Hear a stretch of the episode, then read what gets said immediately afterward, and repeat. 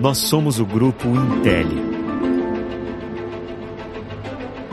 Uma indústria orgulhosamente brasileira, referência nacional e internacional na fabricação de produtos para os setores de geração, transmissão e distribuição de energia e transmissão de dados. Percorremos um longo caminho para chegar até aqui cada passo dado no decorrer das últimas décadas é motivo de muito orgulho.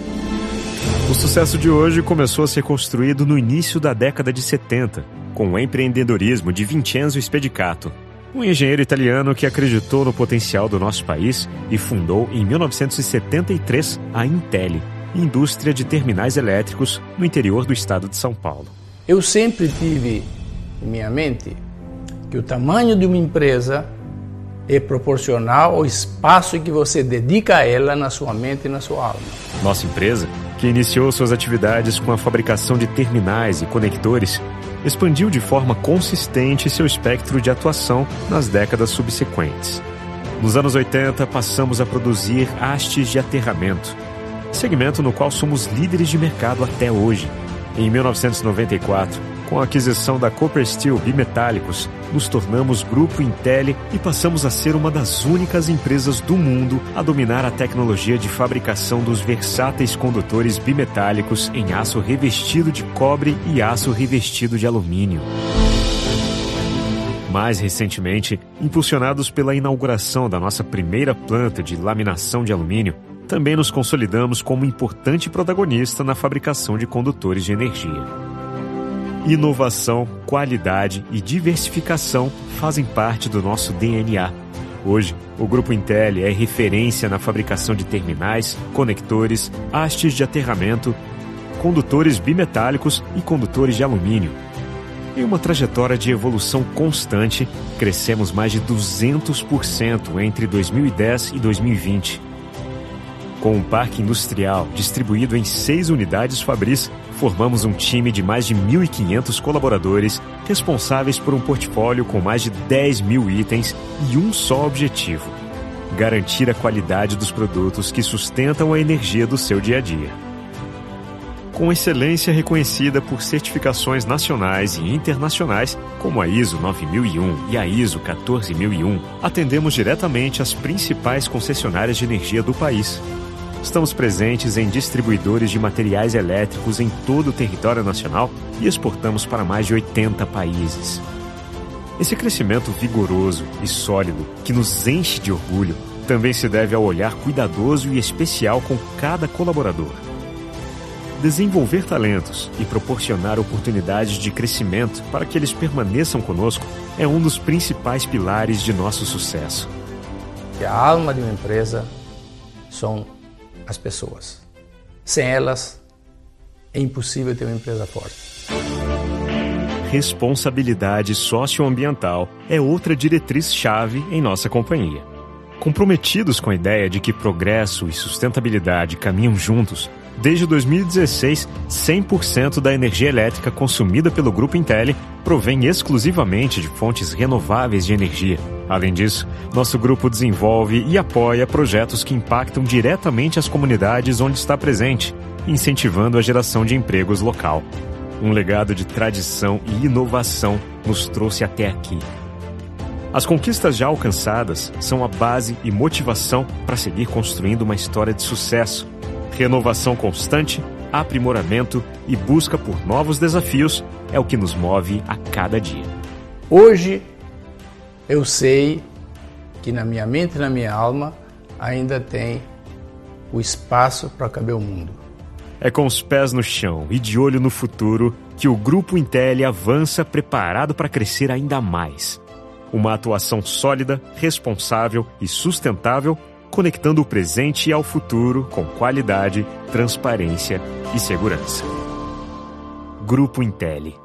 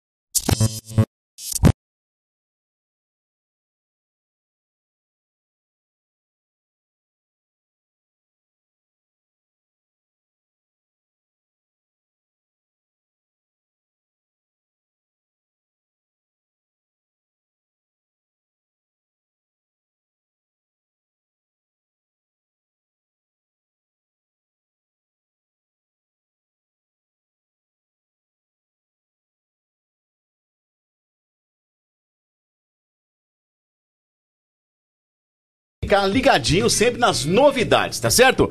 Papo de hoje podcast. Lembrando que você pode participar pelo chat e também pelas nossas redes sociais. Papo de hoje podcast no Instagram, Papo de hoje podcast no Facebook e o WhatsApp tá rolando aqui em cima. Manda sua pergunta, participe, fique à vontade, hein? Deixa eu mandar um abração especial aos nossos patrocinadores, a Intel, a Surbeef e, claro, a Salisbury regando aqui com muita, né? Com muita cerveja, tá certo? Salisbury, aquele abraço, a Intel e também a Surbeef. Lembra que o nosso convidado leva também quitutes para casa, claro, é, dos nossos patrocinadores, um mimo que os nossos patrocinadores é, oferecem aqui ao nosso convidado. Combinado? Vamos dar boa noite aqui pra mesa. Vou começar pelo diretor, pegar de surpresa. Diretor, boa noite, diretor. Boa noite, sejam todos bem-vindos ao Papo de Hoje Podcast. Vai ser um papo muito jóia, muito instrutivo. Vamos lá. E para você que tá em casa, fala, olha que voz é essa? Não, diretor, é sua voz, viu? É a voz aqui da direção. Ele não aparece. Já tentamos vários contratos e não conseguimos. Então, você só ouve a voz do diretor. é Obrigado, diretor. Job Júnior, enfim, voltou da praia! Sou eu, como diria. Um dia eu conto, sou eu aí, não sei. Oi, bom dia, boa tarde, boa Oi! noite pra vocês. Ué, mas é o Silvio Santos agora? Vai, eu ia falar, ué. Oi, então. Tá aqui de volta, cara. Sobrevivi à praia, você acredita? Pior coisa do gordinho na vida dele é a praia. Mas depois é assunto pra outra hora. Beleza que vocês estão aí, vamos curtir. Hoje vai ser muito legal. Bora lá, vamos bater Tomou um sol lá ou não? Nada. E, e, rapaz, eu fujo do sol igual o vampiro. Igual o crepúsculo. Igual Ah, é? o crepúsculo. Igual o, o, o, o- o Conde Drácula. Que isso, hein? Desse jeito, rapaz. Não me pega mais não, esse negócio de sol aí. Boa, boa. Valeu, Job! Ana Carolina Bianco, boa noite. Eu não tô me ouvindo. Boa noite. Você não tá se ouvindo? Não. Ai, que pena. Mas, pô, mas daqui a pouco você se ouve. Agora sim. Boa noite, boa noite pra todos. Que seja um papo maravilhoso hoje. Muito obrigado pela sua participação, Carol. Ó, lembrando você que você pode participar, viu, gente? Não se esqueça, se inscreva em nosso canal no YouTube, dê o seu like, é muito importante pra nós. E claro, esse chat tá aí ao lado, manda a sua pergunta, fica à vontade. Quer pedir música do Legião? Fica à vontade também. E você que tá em casa, tá rolando um WhatsApp aqui, ó. Manda sua mensagem pelo nosso número aqui do WhatsApp. É muito importante que você participe e interage com a gente, combinado? Vamos anunciar o nosso convidado de hoje. Objetivos, valores, impactos. Tomar uma decisão em uma organização empresarial precisa levar em conta muitos fatores, o que nem sempre acontece, né? O advogado e palestrante Eduardo Benini chega para falar sobre empreendedorismo, empresas, é claro, e o direito. Bem-vindo ao papo de hoje, Eduardo. Obrigado pelo aceite do convite. Poxa, eu que agradeço vocês todos aqui, Job, Cláudia, Ana, nosso diretor. Espero aí conseguir trazer para vocês um- alguma coisa útil, uma conversa boa, uma conversa agradável. A cerveja tá gelada. Vamos Opa! Isso é importante, é importante. Começamos com o pé direito já, pelo menos, né? E muito obrigado pelo aceite do convite. Vamos, vamos começar com muita participação. Lembrando você é, que você tem sempre esse encontro marcado toda segunda-feira, às 19 horas. Claro, nós temos o Papo de Hoje Podcast também no Spotify, tá? A partir de quinta-feira, esse episódio fica disponível no nosso canal no Spotify para você ouvir em qualquer lugar do país e do mundo. Combinado? Lá no Spotify, Papo de Hoje Podcast. E também nós temos os cortes. Papo de Hoje Podcast, cortes também no YouTube. Esse canal também que o, o melhor dessa, desse bate-papo vai estar disponível na quinta-feira. Combinado? Eduardo, vamos falar um pouco sobre a sua formação. Por favor, conte pra nós aqui, advogado. Pois é, eu acho que me formei em Direito em 2000, há pouco tempo. Pouca coisa. Poxa, logo ali, hein? fui, fui colega do Job. Fomos. aqui Então faz tempo. no Faz tempo. No Iracema colegial. nós estudamos junto. No, no colegial também, né? No Não, colegial. não, eu não fui pro Ah, ângulo, eu fui ah, pro Alcídio. Auxílio. E Mas eu tava lá todo dia. temos uma turma em comum, né? Enfim. Depois me, me formei, desde o início que eu ingressei no curso de Direito, eu sempre me interessei pela advocacia. Digo isso porque quem trabalha aí na, na área jurídica sempre pensa um pouco em concursos e tal. E eu nunca tive essa, essa ligação na área de concurso público. Sempre foquei muito na advocacia, desde que eu formei, fui para Ribeirão, comecei a advogar. É, sempre muito ligado também à área acadêmica. No final de 2018 eu concluí meu mestrado. E agora eu estou cursando doutorado. Estou fazendo essa loucura aí de Corajoso. vida acadêmica um pouco mais aprofundada. E ao mesmo tempo, é, eu sempre me interessei muito dentro do direito, na área empresarial. E nessa área empresarial, o que sempre me, me fascinou é como se dá a tomada de decisão. Então, é um assunto que eu, que eu gosto de tratar, eu gosto de conversar. É um- algo que, que vale a pena pra gente bater um papo aí. E é engraçado que hoje em dia. Só, desculpa. Não, pode falar. Engraçado que as pessoas hoje batem no peito e falam: Não, imagina, eu tenho feeling pra coisa. E não é bem assim, né, Eduardo? Veja que interessante, né? A questão do feeling, né? Tem um- uma história muito boa que é um bombeiro, um comandante de um bombeiro, né? Ele, ele estavam ingressando dentro de uma residência que pegava fogo e, e do nada o comandante ordena a tropa inteira para sair. Sai todo mundo daqui, sai todo mundo daqui. Saiu todo mundo, ele evacua a área e o, a, casa caiu. A casa caiu, o chão da casa caiu. Se tivesse pessoal lá dentro, provavelmente todos teriam morrido ali no fogo. E, e aí você começa a pensar assim, o que, que levou é, aquela pessoa a tomar aquela decisão naquele momento de evacuar todo mundo ali de dentro, sendo que a casa estava pegando fogo. É, depois, é claro, você consegue fazer aí um- um- uma leitura pós-acontecimento de que, na verdade, o fogo vinha da parte de baixo da casa. É, então, ou seja, embaixo da casa havia um porão que estava pegando fogo. É, outros pedaços da casa tinham fogo também, mas não tão forte como em casa, na, na parte de baixo. E que o chão ia ruim mesmo. Então, ou seja, ali naquele momento você tira um pouco o mito de que foi um, um mero feeling, uma intuição. A famosa intuição, né? É, ali, ali na verdade você pode olhar e pensar o seguinte: na verdade, quando ele ingressa dentro da casa e ele tem a percepção de alguns sinais, por exemplo, não tinha fogo no andar térreo, não tinha grandes fumaças, mas estava muito quente. Então, assim, o, o- a tomada de decisão dele levou ele a ter uma leitura de todas aquelas circunstâncias. Falou, opa, aqui não é. Se não é aqui, tá para baixo. Então vamos levar o pessoal daqui de dentro e depois vamos ver como é resolve isso. Então, assim, você vê que eh, a intuição ela é útil, mas é- ela é útil dentro de um, de um, de um grupo de informações ali é, muito bem fechadas.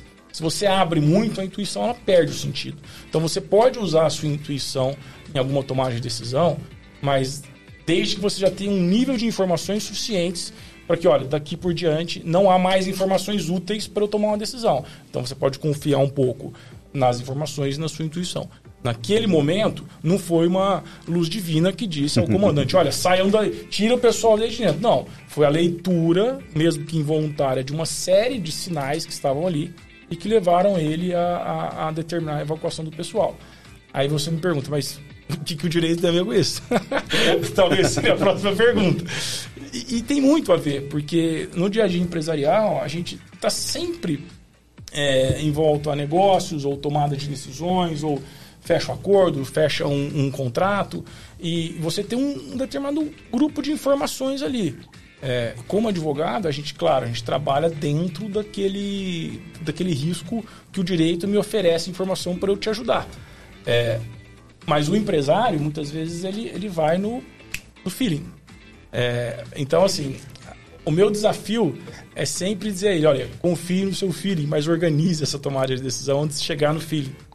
Então, você pode confiar, é claro, mas organize um pouco para evitar é, determinados comportamentos que vão te colocar em armadilhas. Ô, Du, e isso. Ah, chama de Du, tá, gente? Explicar que a gente se conhece desde pequenininhos. Mas quem que o Job não Faz conhece? muito Fala. tempo, então tem intimidade pra chamar de Du ou Lê, tá? Pouca gente sabe disso, é Du. Mas, Du, é, isso, assim, é uma coisa que, às vezes, as empresas, elas acham ver um advogado como só o cara que vai resolver o meu problema depois que eu fiz o que eu não devia ter feito, alguma coisa que deu errado. E não é bem assim hoje em dia, né? Hoje em dia o advogado, ele tem que estar presente ali justamente para ajudar nessa, nessa hora de tomar decisão. É, é claro que tem um advogado que vai atuar mais focado a- na questão do problema posto, no sentido de aconteceu o problema, eu tenho um- uma quebra de contrato, uma quebra de, de, de obrigação ali, e você quer que o advogado vá lá e busque uma, uma forma de solução. Eu falo uma forma porque ele pode buscar tanto o judiciário como um- um- uma forma não que não seja determinada no judiciário, uma arbitragem, uma mediação, é, e tentar compor aquela situação que te causou um, um problema. mas tem sim a figura do advogado que te ajuda na tomada de decisão. E, esse advogado ele tem que tomar muito cuidado com essas armadilhas que eu estou falando. Então, a armadilha da intuição, de você estar muito otimista num contrato, há um comportamento detectado, Job. Em fechamento de contratos, as pessoas ficam muito otimistas. Você imagina que você vai abrir uma, uma franquia ou uma loja, você está sempre otimista com aquilo. É, e, e, o advogado ele não, não pode seguir nesse, nessa trilha desse otimismo. Ele tem que segurar um pouco e falar, Jó, vem cá. Vem cá, vamos Calma, conversar direito. segura. Você não está avaliando bem os riscos, você não está avaliando Respira. bem esses contratos. Então, assim, é, vamos, vamos olhar um pouco mais isso daqui antes de você tomar uma decisão final. É, com cuidado também de não ser aquele, aquele que sempre é o, o contrário ao negócio. Ah, você está sempre segurando meu algo que eu quero fazer. Não. Você tem um limite aí, mas é, você tem que, como advogado, nesse, nessa área de atuação, é, ter este cuidado de não se contaminar por esse excesso de otimismo. É porque geralmente também, né? é, geralmente quando você vai fazer um contrato, você vai fazer um- uma coisa nova, você tem que tomar, ter as informações necessárias, né? A gente, eu, sou, eu sou da área de informática, eu sempre costumo brincar que o pessoal da informática tem que ajudar muito, porque eles sabem de onde vem tudo. Né, o pessoal da informática, da contabilidade, que tudo morre ali. Mas só que não é só a informação que é o importante, né? Você falou, tem o feeling. E hoje em dia as empresas, que você tem, que você está mais na área empresarial, as empresas elas levam isso em consideração na tomada de decisão. Como que é esse processo? Muito poucas. O, o feeling, o- a senioridade, a, a confiança em determinados ídolos, em determinados nomes, muito importante ainda nessa área. Então é muito comum você pegar um, um exemplo aí, vamos pegar um, um Steve Jobs aí da Apple. Então ele tem lá, existe uma certa idolatria por ele. Então você tem uma idolatria do Steve Jobs. Olha, ele tem esses comportamentos aqui, eu vou imitar esses comportamentos, é o segredo do sucesso.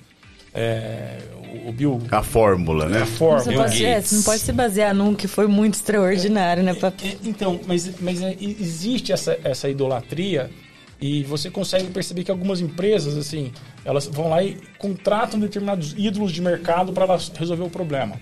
É, e aí você para para ver o que, ele faz de diferente. Muito pouca coisa de diferente do que os outros fariam. Então, você, então, só a idolatria não pode ser algo que explica esse tipo de, de contratação ou de referência. Você precisa organizar, Job. Então, assim, o que eu sinto falta nas empresas hoje é a organização da tomada de decisão. E o que é tão comum e tão fácil de detectar, é, em algumas empresas de, de, de característica mais familiar, assim, é comum, quando está ocorrendo algum tipo de sucessão, você se reúne com, com às vezes, a segunda geração, que está começando a entrar no negócio, e aí tem aquela reunião que mistura fundador com segunda geração, e, e eu sempre faço um teste, assim, eu falo assim, vocês já tomaram alguma decisão conjunta? É comum todo mundo ficar quieto, assim, não. não. Sempre alguém falou algo e a gente seguiu. Então, assim, é, eu tenho, tenho um exemplo bem jurídico, que, que é toda, toda empresa, ela tem lá o seu grupo de sócios e os administradores, ou um administrador. E as empresas, elas têm que aprovar, os sócios, né? Eles aprovam as contas do administrador uma vez por ano. Está lá na lei, obrigado a fazer isso. Essa aprovação de contas do administrador, ela tem um efeito. É o efeito em que os sócios, imagina que vocês três são os sócios da empresa, eu sou um administrador dela, e uma vez por ano vocês se reúnem e têm que aprovar as minhas contas. Significa o quê? Vocês vão olhar o ano passado, 2022, e vão assim, ah, poxa, Eduardo, não deu o resultado que esperava, não deu, mas você fez o que a gente esperava que fosse feito. Tá, estão aprovadas as suas contas, tá tudo certinho aqui. O que acontece? É, Quando você começa a, a- a- assessorar alguma empresa, você pergunta: vocês aprovam as contas da administração?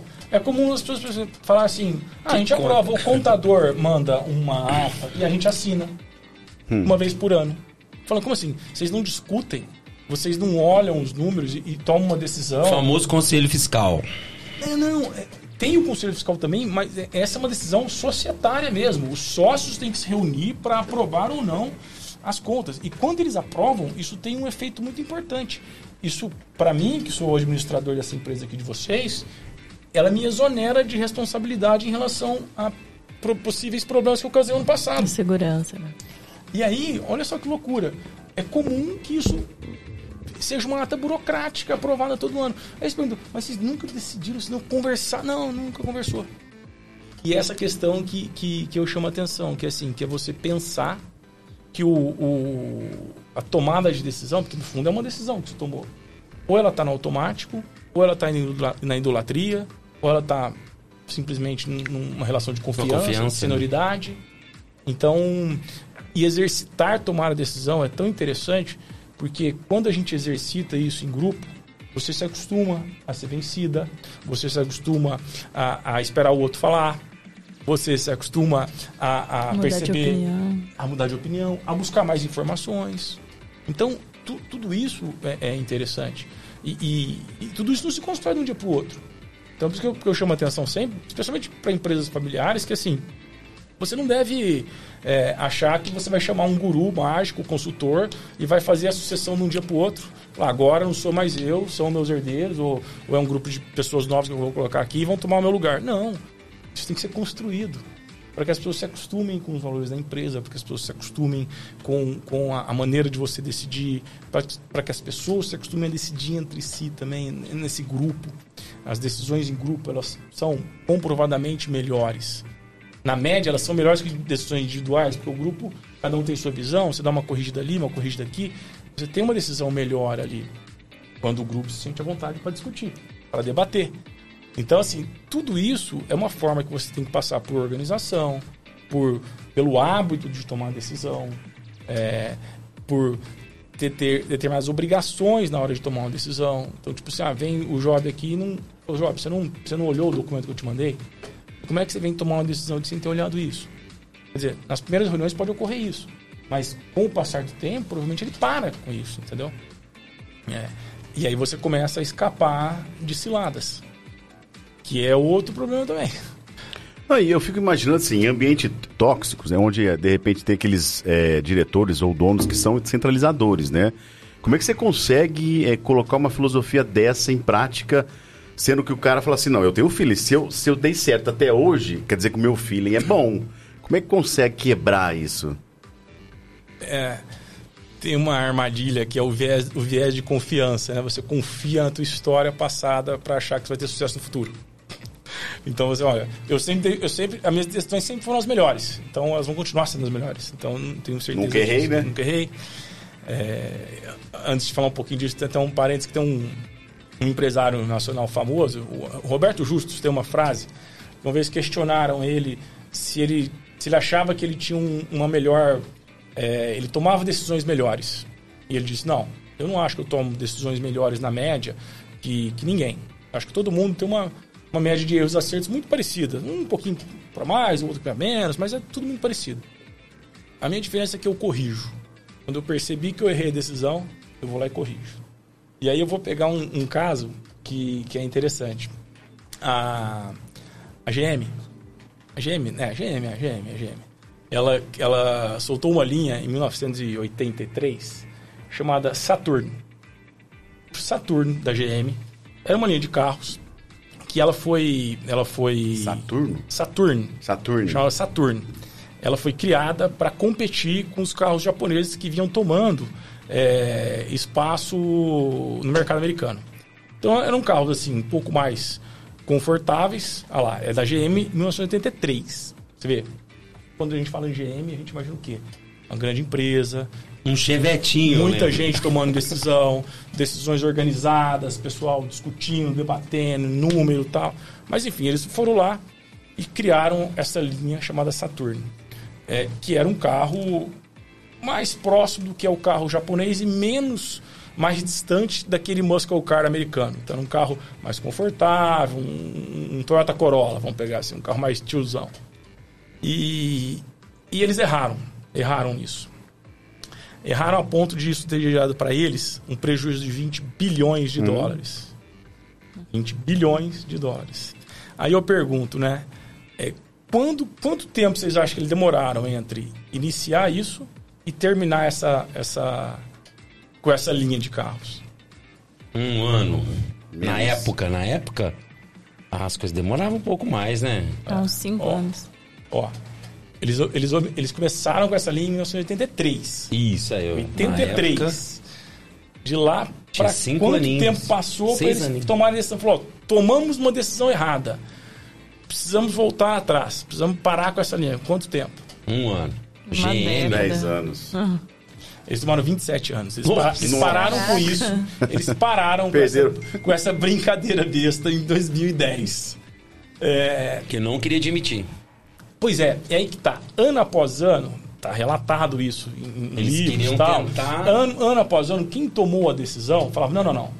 Agora, esse ano, nós vamos fazer outro Vai investimento e vai dar certo. Pra provar o ponto de vista. E, esse é o comportamento. O comportamento é: eu vou. Eu, eu, eu crio uma escalada de comprometimento. Por quê? Porque o sacrifício dos mortos no início da guerra não deve ser em vão. Então, ou seja, o sacrifício daquela decisão, daquele investimento inicial, justifica que eu permaneça tentando aquele negócio que já se mostrou errado, ao invés de desfazê-lo. É claro, desfazer um negócio, Job, não é tão simples. Desfazer uma sociedade, desfazer um contrato, encerrar uma empresa, é, são decisões duras, são decisões que é, mexem com, com sonhos de pessoas, com, com metas, com objetivos, com tudo que você fez em, em- em relação à tomada de decisão. E, e- e é comum que a pessoa, então, ela escale, ela comprometa mais recursos naquele projeto para justificar, não, vamos corrigir na rota, do que falar, não, realmente nós não temos jeito para competir nessa área aqui. É melhor parar com essa linha.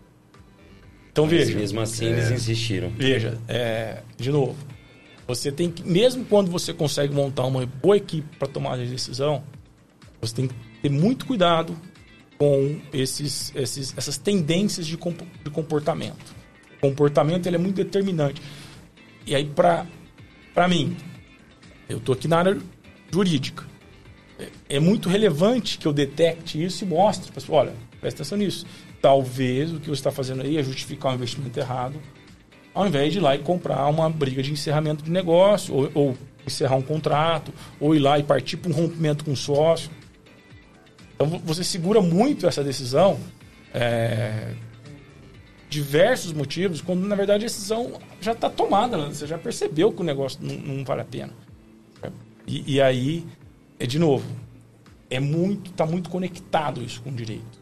Tá muito conectado porque quem está aí nessa área, principalmente empresarial, detectar esses problemas e, e corrigir a rota é importante. Muito bom. Que doido, hein? E, e- e isso é cultura também, não é? Fala assim, tá enraizado no pessoal. Porque, assim, eu, eu não eu tenho o meu contato com a empresa não é tanto, que eu, minha parte era mais industrial, então na parte mais de, de sistemas, assim, não nessa parte de tomada de decisão.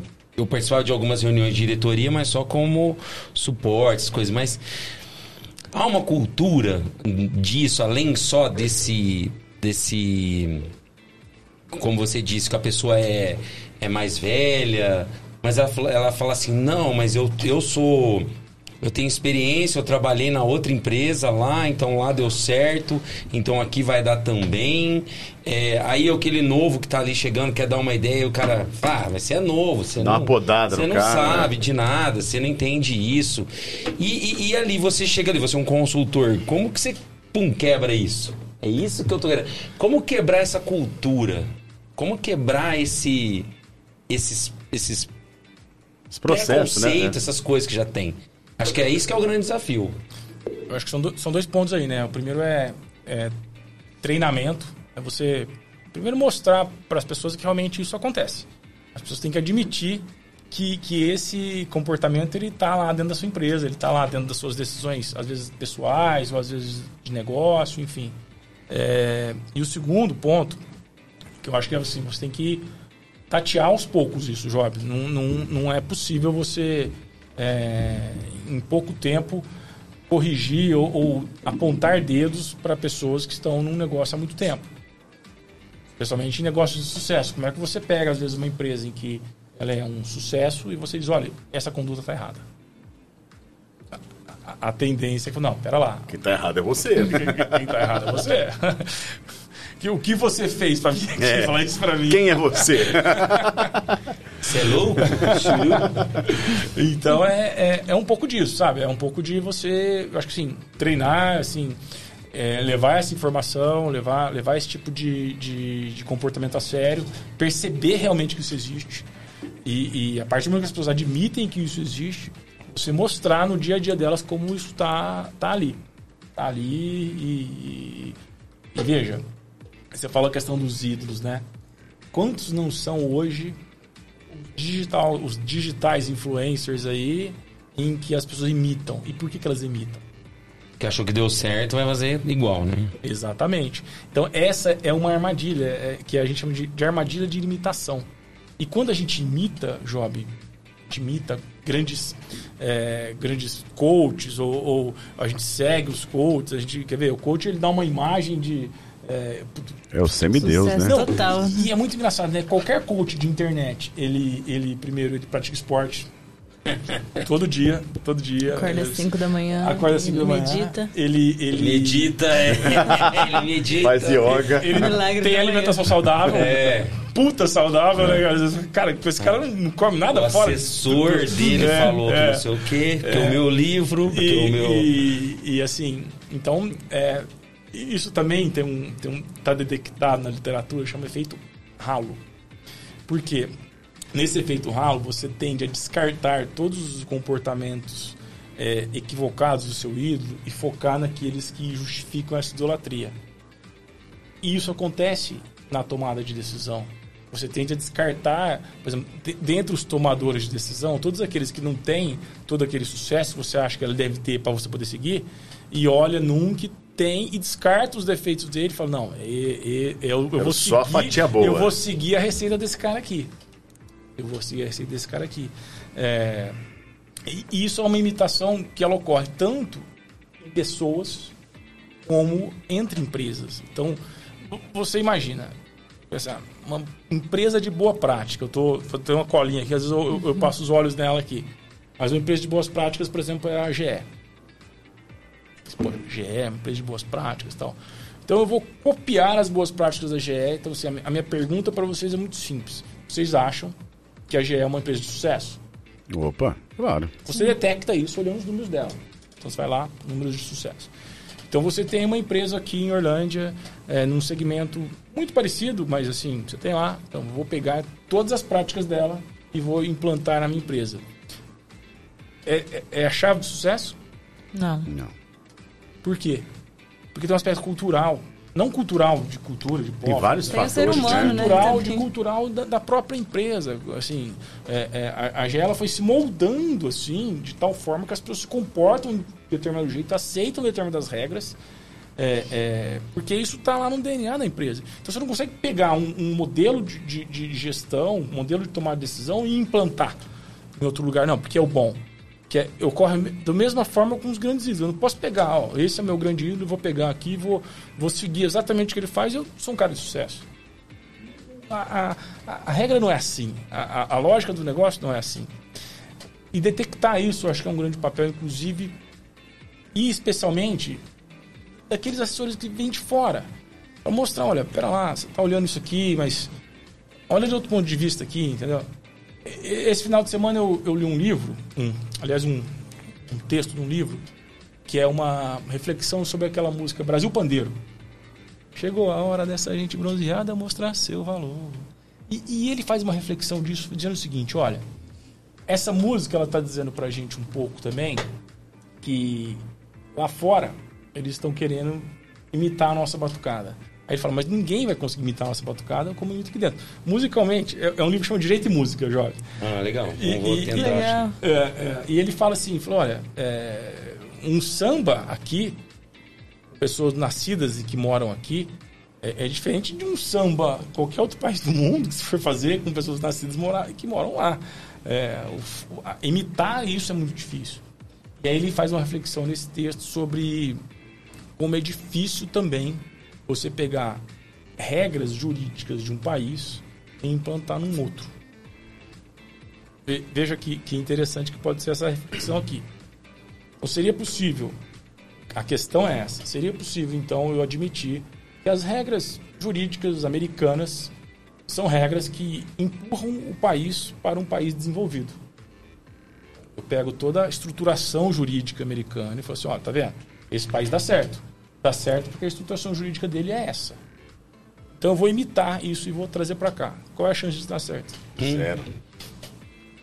Entende como você consegue pegar essas mesmas lógicas e falar assim, olha, na tomada de decisão eu também não posso falar assim, ah, Eduardo, então traz aqui uma receita de bolo pra gente tomar a decisão. Não vai funcionar. Entendeu? Eu- a gente tem que conversar, as empresas têm que desenvolver o seu, seu próprio mecanismo de tomar decisão. E esse mecanismo de tomar decisão é o que vai ser o, o- vamos dizer assim, ele vai contornar, ou ao menos tentar contornar, essas tendências comportamentais de intuição, de imitação, de efeito ralo, de pegar e só olhar o que está certo aqui e ignorar o que pode estar errado. Então, mas não dá para você pegar um modelo e falar, ó, esse modelo aqui vai dar certo ali. Diretor?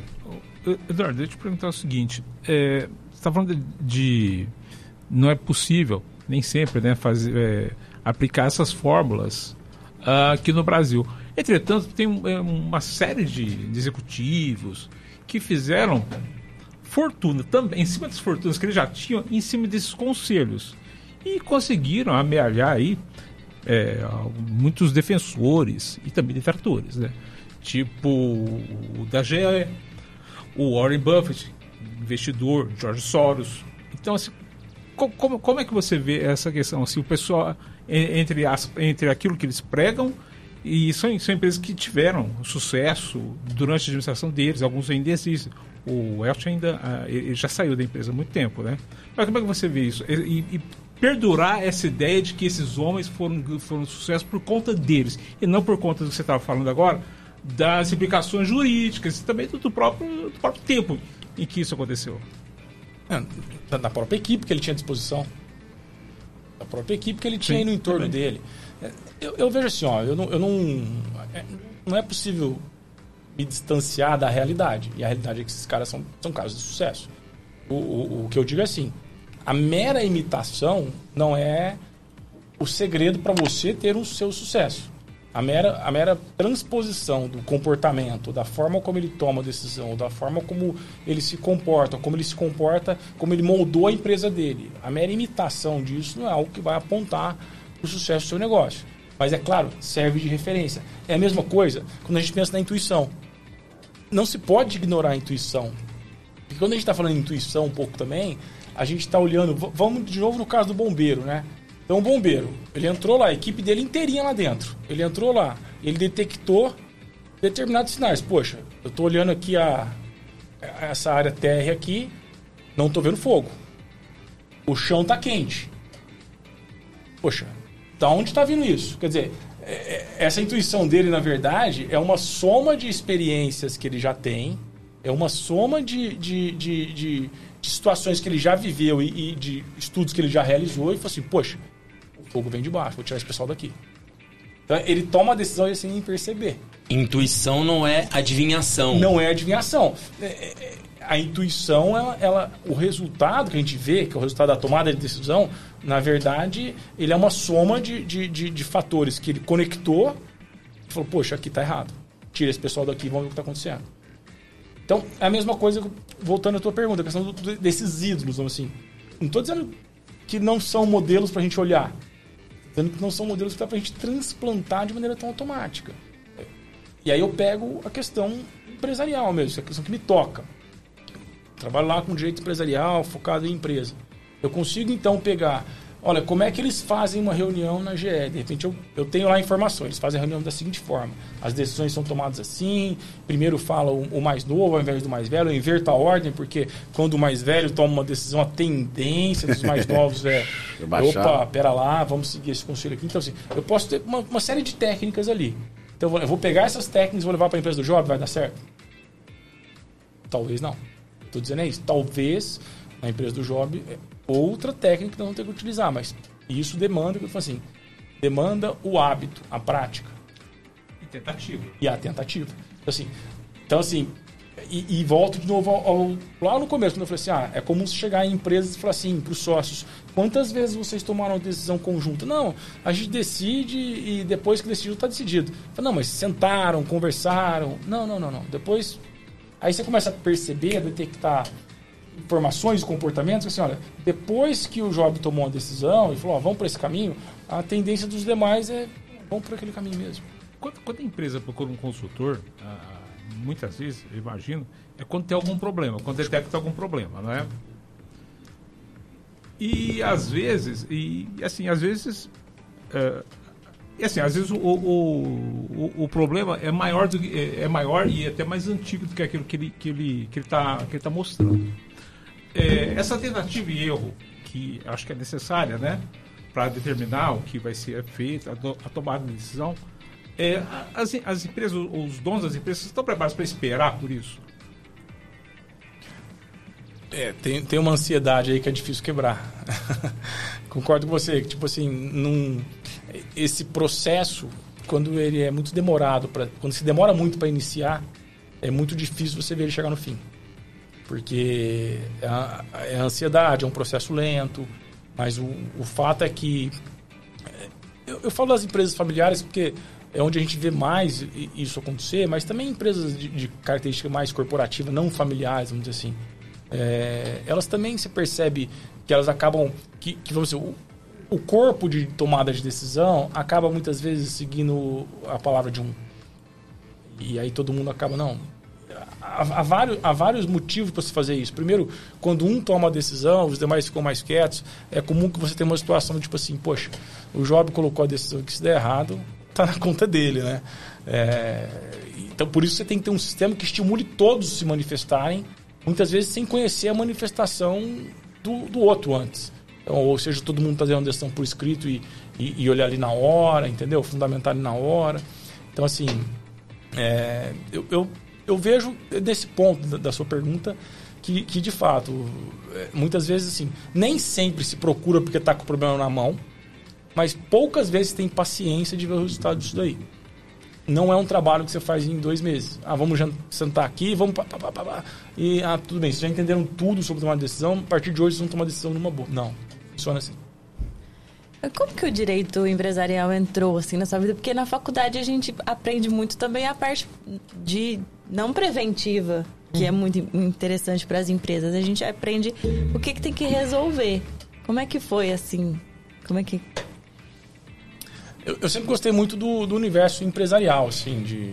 Poxa, o pai tinha restaurante aqui em, em Irlândia, né? Então, famoso Bolinha, um abraço para ele, né, jovem? Um abração, Bolinha. É. Vejo ele caminhando sempre agora, tá animado, tá?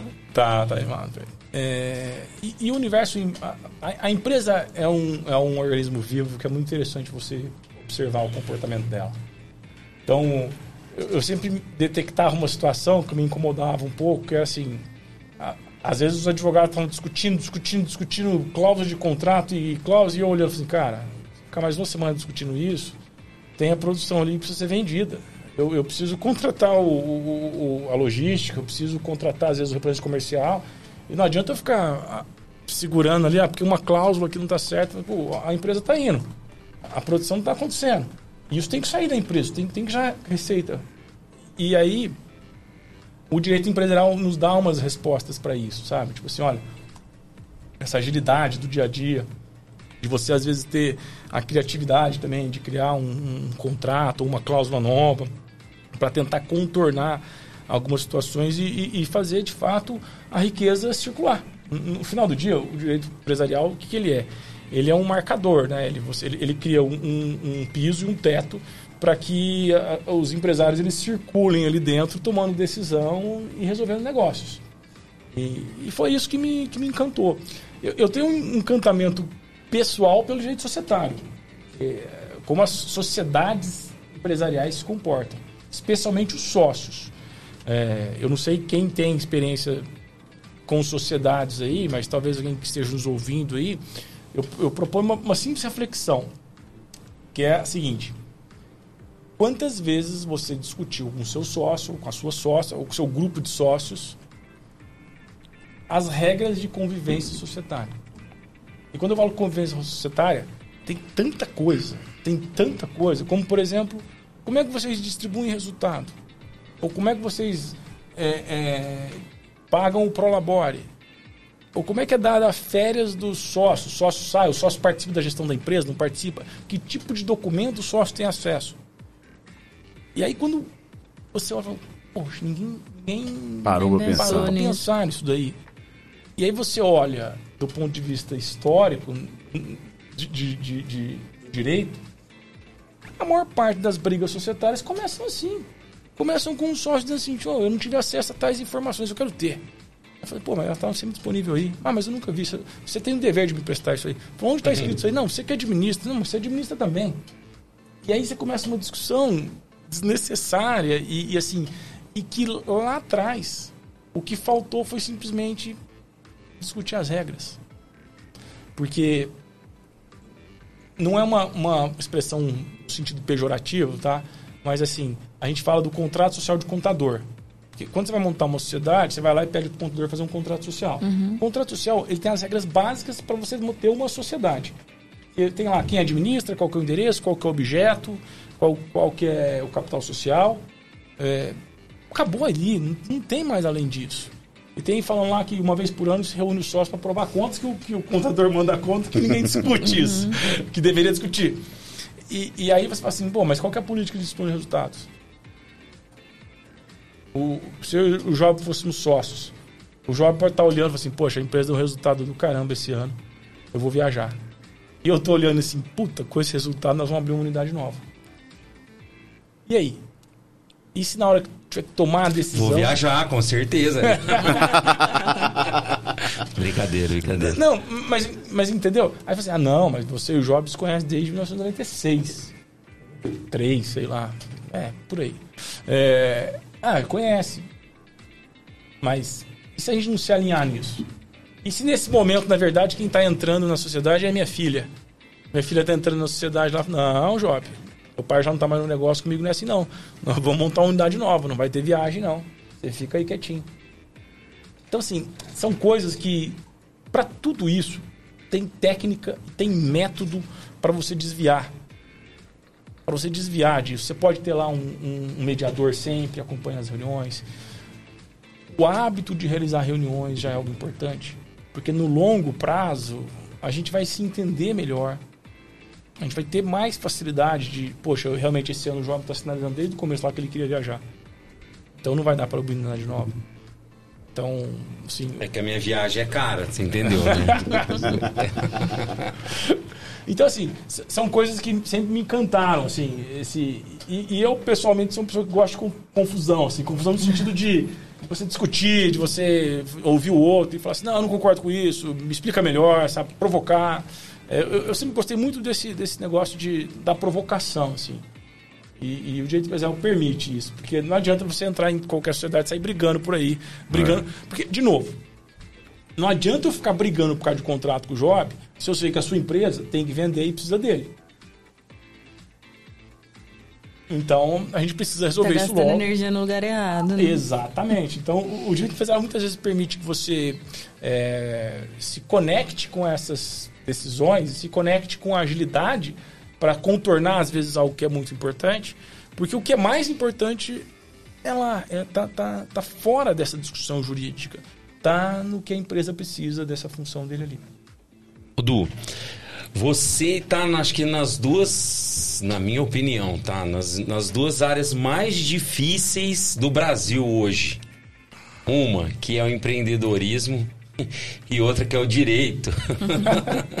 Porque, olha, meu amigo, eu costumo dizer assim, que para você ter uma empresa hoje no Brasil, você precisa ser, no mínimo, herói, sobrenatural. Né? E, e- porque o direito do Brasil é muito difícil, a tributação do Brasil é muito difícil. É, a legislação do Brasil é muito difícil. A gente costuma sempre falar da, da legislação na- trabalhista, mas não é só isso, né? Tem muitas outras legislações aí. Então, para mim, cê- você está na das áreas mais complexas e mais difíceis hoje do Brasil. Então, como que é isso? Tem que ter superpoder? Como que é? Não, você tem, que- você tem que ter duas coisas que eu acho tem- Paciência. fé, fé. Fé, vai com fé. Tem que ser rezando, Vai, vai não é possível. Não, tem, tem que ter equipe, tem que ter equipe, assim, você- é claro que eu não trabalho sozinho e, e tem gente aí do meu lado me apoiando, que eu apoio também, enfim. É, mas assim, você tem que ter curiosidade. é, eu vou dar um, dar um exemplo muito simples que talvez está no dia a dia de vocês e vocês não, não percebem que é, por exemplo, ah, a gente discute muito a questão do, da relação trabalhista dos aplicativos com o pessoal que são os, entre aspas, os funcionários dos aplicativos, né? Vamos pegar o Uber, o iFood. É... E, por exemplo, eu, eu sou muito preocupado com isso, vou ser muito sincero. Eu acho que é muito confortável você ir lá, pedir um. Pensando no lado da empresa. Não, pensando no, no lado. Ah, no consumidor. No lado dessa estrutura Ah. de negócio. Porque assim, se, ah, eu vou lá, peço no iFood um, um, um hambúrguer lá, alguma comida e tal, de repente chega lá em casa um cara de bicicleta, correndo igual louco, correndo pelas ruas e entrega um, um, hambúrguer pra mim. E, e aí eu fui pensando, falei assim, pô, qual que era o cenário antes? O cenário antes, a hamburgueria tinha que ter talvez lá um grupo de, de, de motoqueiros, grupo de motos, tinha uma, uma, certa segurança, tinha um seguro, tinha isso aquilo. Isso tudo se foi embora para a gente trocar por um aplicativo. Enquanto sociedade, eu, eu sempre me questiono isso. Será que esse é o modelo de negócio que nós queremos? Será que nós não estamos pagando uma conta lá na frente? Esses caras acidentados, e porque muitos deles não, não vão ter seguro. E, e as, as, as gestoras dos aplicativos, porque eu não posso chamar elas de empregadoras, porque elas não empregam essas pessoas, elas também não têm responsabilidade sobre isso. E os restaurantes que usam dos serviços delas também não têm responsabilidade sobre isso. E assim, e aí quem tem? Bom, se ninguém tem e esse cara sofreu um acidente, o Estado vai pagar essa conta. Então, até, até nesse ponto, o direito empresarial ele permite que tenha essas reflexões, entendeu? É, então, assim, no, no, o que eu posso dizer, assim, a gente está evoluindo muito no direito empresarial brasileiro. Tem muita coisa interessante acontecendo. Você pegar a questão das empresas hoje em crise, por exemplo. Tem bons trabalhos, boas alternativas voltadas, por exemplo, à recuperação judicial, a própria falência. A gente olha a falência, João, ah, falência. A gente tem aquele olhar. É, é, empresa de anos e anos. Né? não, então, mas a gente tem um olhar tão ruim em relação à falência. Oh, a empresa não deu certo, faliu, tal, o empresário ruim, empresário bandido, tal. Todos esses conceitos. Quando a gente fala tal pessoa faliu, eu acho que involuntariamente vem isso na sua mente. Mas na verdade, o, o instrumento legal da falência é um encerramento organizado de uma atividade empresarial que não deu certo. O que é a falência? A empresa faliu. A empresa, a empresa, enquanto atividade, aquela atividade empresarial não deu certo. O empresário, quer dizer, o, o- dono do negócio, assim, poxa, isso aqui não está dando certo, o mercado não está bom, esse mercado não existe mais, então eu vou sair do, do- eu vou sair do mercado de maneira organizada. As minhas dívidas superam o meu patrimônio. Então o que, que eu faço? Peço falência. Quando eu peço falência, vai lá alguém organiza os meus passivos, organiza minhas dívidas, realiza os meus ativos, pega lá o que eu tenho de patrimônio, leva a leilão e arrecada esse dinheiro e paga da forma como a lei manda. Então a falência não é, não é algo ruim. No- no- a, gente, a, falência É é um um, processo natural. a falência é um benefício que o empresário tem. Porque ele, ele encerra o negócio dele de maneira organizada. E isso vem mudando no Brasil hoje. Por exemplo, a falência hoje tem uma figura que chama Fresh Start, que o empresário que pede falência e a falência dele encerra rápido, ele pode retornar mais rápido para o mercado. Vou usar uma expressão mais simples, com o nome limpo. Assim, teoricamente, com o nome limpo. Ó, tô voltando pro mercado. Aquela, tipo, mas, a, mas a falência dele não pode ter fraude, a falência dele não pode ter uma série de situações que levariam a má fé. Se não tiver, é um negócio que não deu certo. E a gente, por exemplo, em sociedade, a gente não fala sobre isso. Então você ainda tem aquele estigma do o, o empresário falido é um bandido. E não é. E na verdade é um dispositivo benéfico, né? É um benefício. A gente chama de benefício legal. Esses dias eu só tô curioso com duas coisas só. Ai. Americano. Quem... quem é o CEO da América? e quem é o contador? Porque esse cara é bom, hein? É bom. 20 bi, o cara escondeu. É, é um case, é um case. Vamos falar um Tô pouco ali, sobre. É, tô ali, ó. Tem 20 bi aqui. fui. Tô rindo, mas é porque eu achei uma coisa assim. é, muito engraçada. E, e outra coisa que eu achei engraçado também nessa história toda é que assim, de repente caiu e de repente subiu de novo, assim, né? Como que é. Como que as coisas são. O Brasil, o roteiro do Brasil é um negócio que tem que ser analisado. Se eu fizesse história, eu ia trabalhar assim, sobre os roteiristas do Brasil. Esse ia ser. Esse é um livro, diretor, que tinha que ser lançado. os roteiristas do Brasil. Vamos, vamos falar um pouquinho da, da, da americana, né? Eu vou até pegar um exemplo diferente. Da americana, é, é claro que a gente tem pouca informação é, pública agora. A gente, a gente tem o que a gente conseguiu ver, assim...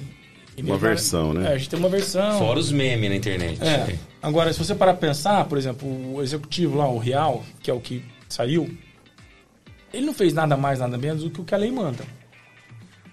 A, a lei determina que o execu- diretor de uma SA, quando ele assume, para ele não ser responsável por aquilo que está na gestão anterior, quando ele detecta o problema, ele tem que avisar isso aí.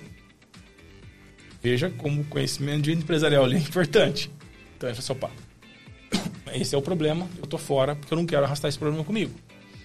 Ele avisou o mercado. É uma empresa de capital aberto, tem todas as outras questões de transparência, disclosure e tal, um monte de coisa lá que é diferente de uma empresa de dia a dia nossa aqui.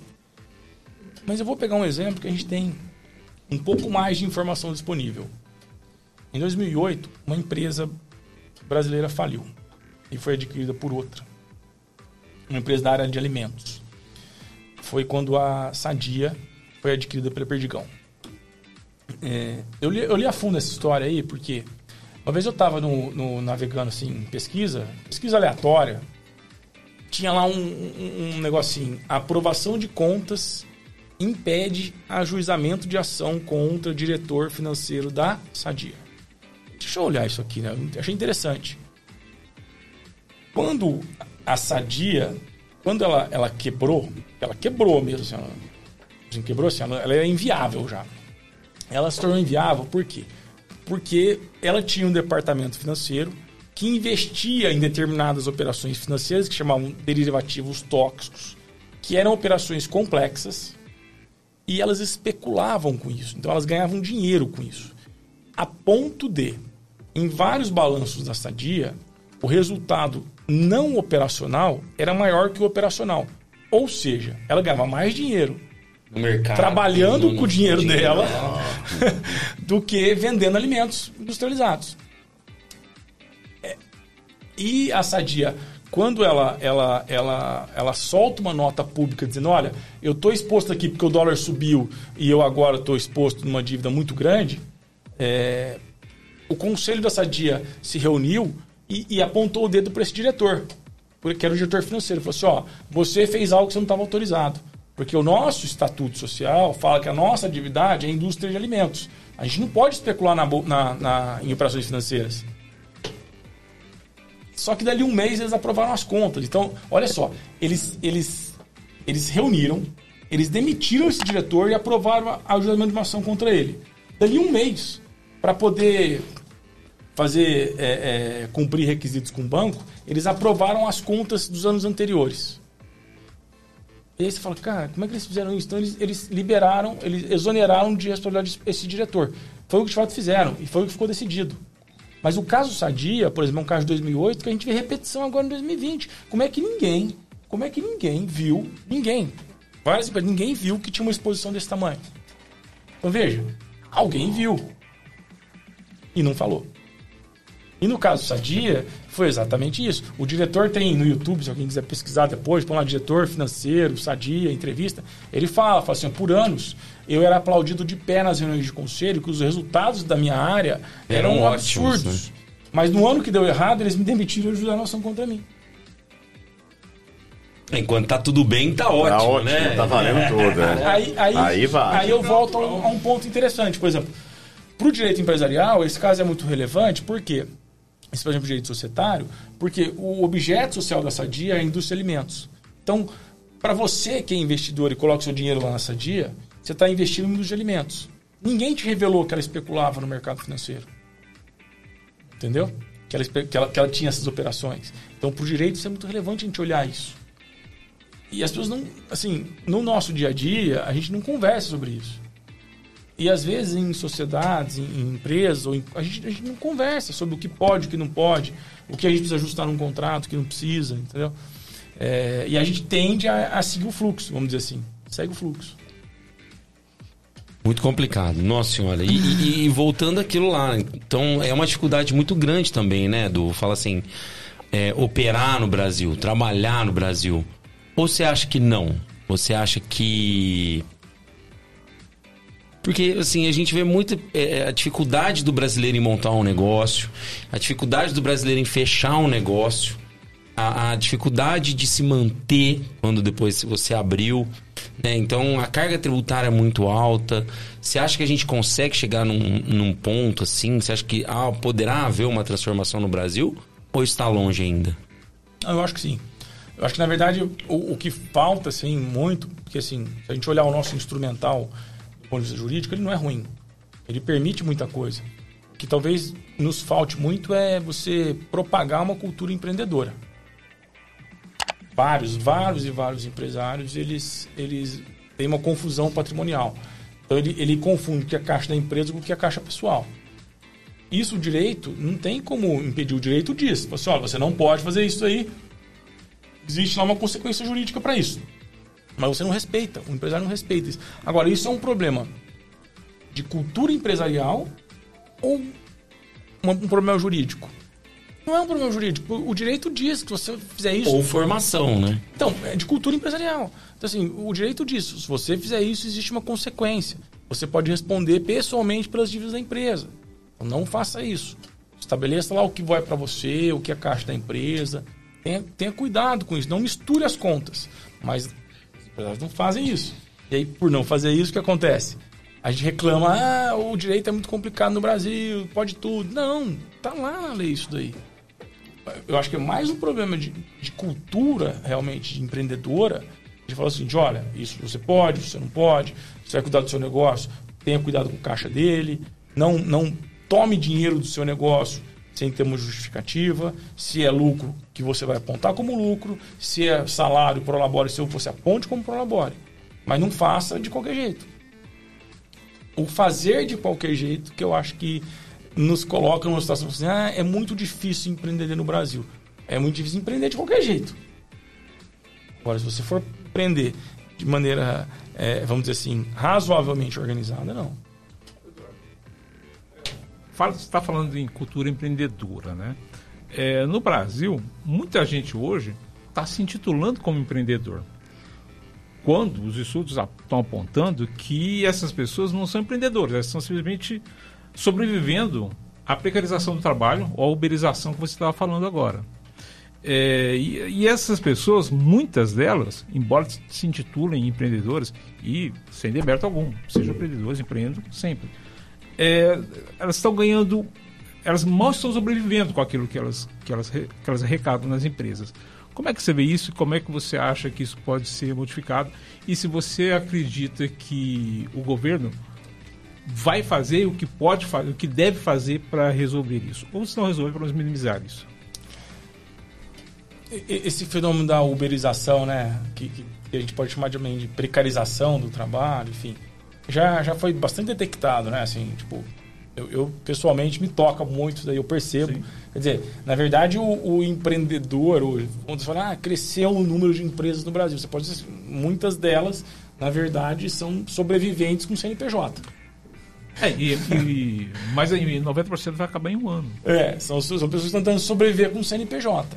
É isso daí que elas estão tentando fazer. Elas, ó, no CPF não dá mais, faz um CNPJ aí para a gente poder tentar fazer alguma coisa. É, acho que talvez sim, política pública vai ser importante nessa hora. É, mas acho também que a gente precisa enfrentar essa questão da uberização. É, por um lado ou para o outro, tem que ficar muito claro qual vai ser a regra. Porque a partir do momento que você tem a regra clara, ó, a regra vai ser essa. Esse fenômeno uberização, que a gente chama que é o que é uberização? É você, entre aspas, ser um colaborador de um aplicativo. Olha, eu sou colaborador do iFood, sou colaborador do Uber, sou colaborador enfim, de, outro aplicativo aí, e você tem uma relação. Qual a relação que você tem com ele? Não, eu, eu sou habilitado nele e eu pego trabalhos ali dentro. Então tá, mas se aconteceu coisa com você, quem, qual é a segurança que você tem? No, no, final do dia, a, gente pode olhar para a renda. Ah, a renda do cara que está no Uber é maior do que a renda que aquele sujeito está trabalhando como motorista numa empresa. Mas olhe do lado da segurança. Se acontecer algo com essa pessoa que está no Uber versus acontecer algo com essa pessoa que está empregado numa empresa aí como motorista. Qual deles vai ter previdência, qual deles vai ter, um, às vezes, um seguro, qual deles vai ter, enfim. E isso é relevante a gente pensar. Porque essa, essa pejotização, ela, ela leva para o caminho de, de um, um, um, número muito grande de pessoas que não estão olhando para a Seguridade Social. Então não estão olhando para parte de seguro, seguro de vida, aposentadoria. Então a gente está contingenciando um problema que daqui a pouco vamos ter que enfrentar. Temer para cá, é, de repente assim as leis trabalhistas foram demonizadas. O Ministério do Trabalho não existia mais. E de repente, assim, não, vamos partir para que todo mundo é, se empresário de si mesmo. Você acha que isso piorou a situação do, do trabalhador? Ou você acha que isso é uma, é uma questão posta pelo mercado que as pessoas precisam se adaptar? Eu não, eu não diria assim, piorou ou melhorou, porque para falar entre pioras ou melhoras, a gente precisa ter uns dados mais é, organizados do ponto de vista de, de, dados econômicos mesmo, né? Assim, mas o que eu diria é o seguinte: eu acho que essa, esse movimento pode ter sido uma resposta para também um, um, excesso de leis que precisavam ser revisadas. Ou um excesso de, de, de, Ou, na verdade, não é um excesso, é uma necessidade de modernizar as relações. Eu não posso comparar, e a gente. E, e talvez o direito não detectava isso, e por isso que veio essa movimentação Temer para cá, que, por exemplo, olha, a mesma relação que a empresa tem que ter com um funcionário de, de chão de fábrica, vamos dizer assim, é a, relação, é a relação que ela tem com o diretor financeiro. Mas eu também não posso dizer assim que a relação que ela tem com o diretor financeiro, às vezes eu contrato por CNPJ ou que for um diretor financeiro, eu vou fazer isso com o chão de fábrica. Entendeu? Então, assim, é, é, eu acho que o direito está tentando equilibrar isso ainda. Acho que em algum momento nós vamos conseguir equilibrar. É, os trabalhadores mais sofisticados, talvez, claro, eles têm que ter uma relação diferente com, com a empresa. Diretor financeiro, um, um, um, sei lá, um executivo de negócio, um CEO, um presidente. A relação que ele tem com a empresa não é a mesma que tem lá é, alguém que está lá trabalhando como secretário ou trabalhando no departamento, enfim. São relações diferentes. Do ponto de vista até de, de, de de empoderamento, do que a pessoa pode fazer o que ela não pode. Então, acho que isso, o, direito ele não detectava isso até o tema. Então, todo mundo é funcionário e todo mundo entra com ação. Então, você tinha um, um estoque de ações trabalhistas enorme, pessoas ajuizando, reclamação para lá. Então, acho que foi um pouco de resposta. Foi um momento político que se encontrou uma janela para responder a isso. Se é melhor ou pior, a gente ainda não, não consegue dizer. Em algum momento nós vamos conseguir. Papo de hoje podcast, você que está entrando pela primeira vez no nosso canal, nós temos vários quadros aqui, viu gente? Nós estamos no bate-papo, mas daqui a pouco nós temos a hora do café, o papo reto, o papo surpresa e o papo bomba, viu? Daqui a pouquinho nós tínhamos esquecido o seu famintos. Ih, só porque eu estou faminto. Ah lá, vai ficar sem famintos hoje. Agora. Só porque eu estou famintos hoje. Ó, é importante que você se inscreva em nosso canal, viu? Papo de hoje podcast. Também manda sua mensagem pelo Instagram, pelo Facebook. Também uma, uma sua WhatsApp rodando aqui em cima. Eita. Vamos com a nossa hora do café pra gente dar uma. Deixar o nosso convidado tomar uma cervejinha, porque tá falando e a gente tá, não tá dando folga pra ele aqui. Porque daqui a pouco tem um quadro aí pesado. Hum, hum, e a pergunta, pergunta bomba, bomba, o diretor hoje tá meio inspirado, porque é o tamanho do livro que ele trouxe ali, ó. Oi. Eu tô até com medo, hein? Tô até com medo desse livro aí. Bom, vamos com a hora do café? É o momento em que a gente troca experiência do que nós consumimos, enfim. O que a gente, né, viu, assistiu, comeu, enfim, essa semana. Então é hora de a gente compartilhar a hora do café. E vai começar comigo, claro. Sempre comigo. Hum. Bom, gente, é o seguinte. Para você que tá aí, né, de repente aguardando o Avatar 2, né, a oportunidade para você ver o Avatar 2, é o seguinte, eu vou fazer é, é, eu vou, eu vou orientá-los a fazer o mesmo exercício que eu fiz. Assista o Avatar número 1. Porque, se eu não me engano, né, Jó, foi de 2009 ou 2008. O quê? O Avatar 2003. 1 lançou. 2003? É. 2003? Não, não é tudo isso não, gente. Deixa eu ver aqui. 2007, 2009, né? É. Enfim, 2009 não. já, mais, já, vai, já faz um tempinho, né? Ixi, já faz um tempinho. Então, eu já nem lembrava mais a história do 1. Então, para você que tá aí se organizando para ir assistir o 2, faça esse exercício. Entre na, no Disney, né? Que minha irmã tentou me emprestar, não emprestou. Você entra no Disney Plus e assista Avatar 1. Gente, eu nem lembrava dos detalhes, pra você ter uma ideia. Então vale a pena. Se você tá indo 2009. pro cinema assistir Avatar 2, faça o exercício de assistir o 1. Porque olha, tem detalhes ali que pelo que eu li, vale a pena, porque vai dar uma sequência aí no 2 e vai te dar muito, assim, muitas. é, muitos, muitas informações precisas pra você assistir o 2. Combinado? Então, essa é a minha dica. Assista Avatar 1. Tá no Disney Plus. Certo? Combinado? Essa é a minha dica de hoje. Agora vou com a Porque dica. o Ô, 2 tem 3 horas. Aí prepara, prepara aí, pipoca, porque- chocolate. É. Ele tá dando intervalo no 3 filme, tá não? 12. Tem alguns lugares que estão dando até intervalo. Porque na época do Senhor dos Anéis dava intervalo, Dava, né? dava. Esse também, pelo jeito. Alguns, algumas sessões, sim. Então, 2009, então compensa assistir o 1 antes de assistir o 2, né? Porque senão você vai se perder lá e já viu, né? Bom, vamos lá. Nosso diretor tá com um livro hoje. Eu sei que ele preparou uma bela de uma dica, né, diretor? Por favor, com... compartilhe com a gente a sua dica de hoje, a hora do café. Olha mostrar. o livro aqui, ó. Não, é Discursos históricos, 100 discursos históricos de Carlos Figueiredo. Uau! É, é é um, é um livro muito empresta. legal. é, mas aí tem. Eu tenho um também, do... Você tem também. Do né? Vila, Mas- do Vila. Eu tenho o do Vila. Do Marco Antônio Vila, Eu tenho o né? do Vila. Esse não é tão famoso, mas é- esse é mais antigo. Mas assim, mas aí esse livro tem diversos, tem acho que 200, 300, é, não, 200 não, tem 100, 100. 100 eles milhões. são páginas. É, são 100 discursos e um deles é o do Martin Luther King. Por que eu tô falando isso? Porque ontem é, teria sido aniversário dele. Então ontem, dia, dia, 15, dia 15 de, de janeiro, teria sido aniversário do Martin Luther King. Então, nesse livro aí tem um famoso discurso dele, né? Eu tenho um sonho, que está na internet, em todas as línguas, Possíveis. e assim, e é um, e é um lindo discurso, assim, não é à toa que inspirou e inspira tanta gente. E uma dica é de um filme. É, assim, aliás, tem diversos filmes é, que abordam essa, a, a história do, do Martin Luther King. Tem diversos livros também.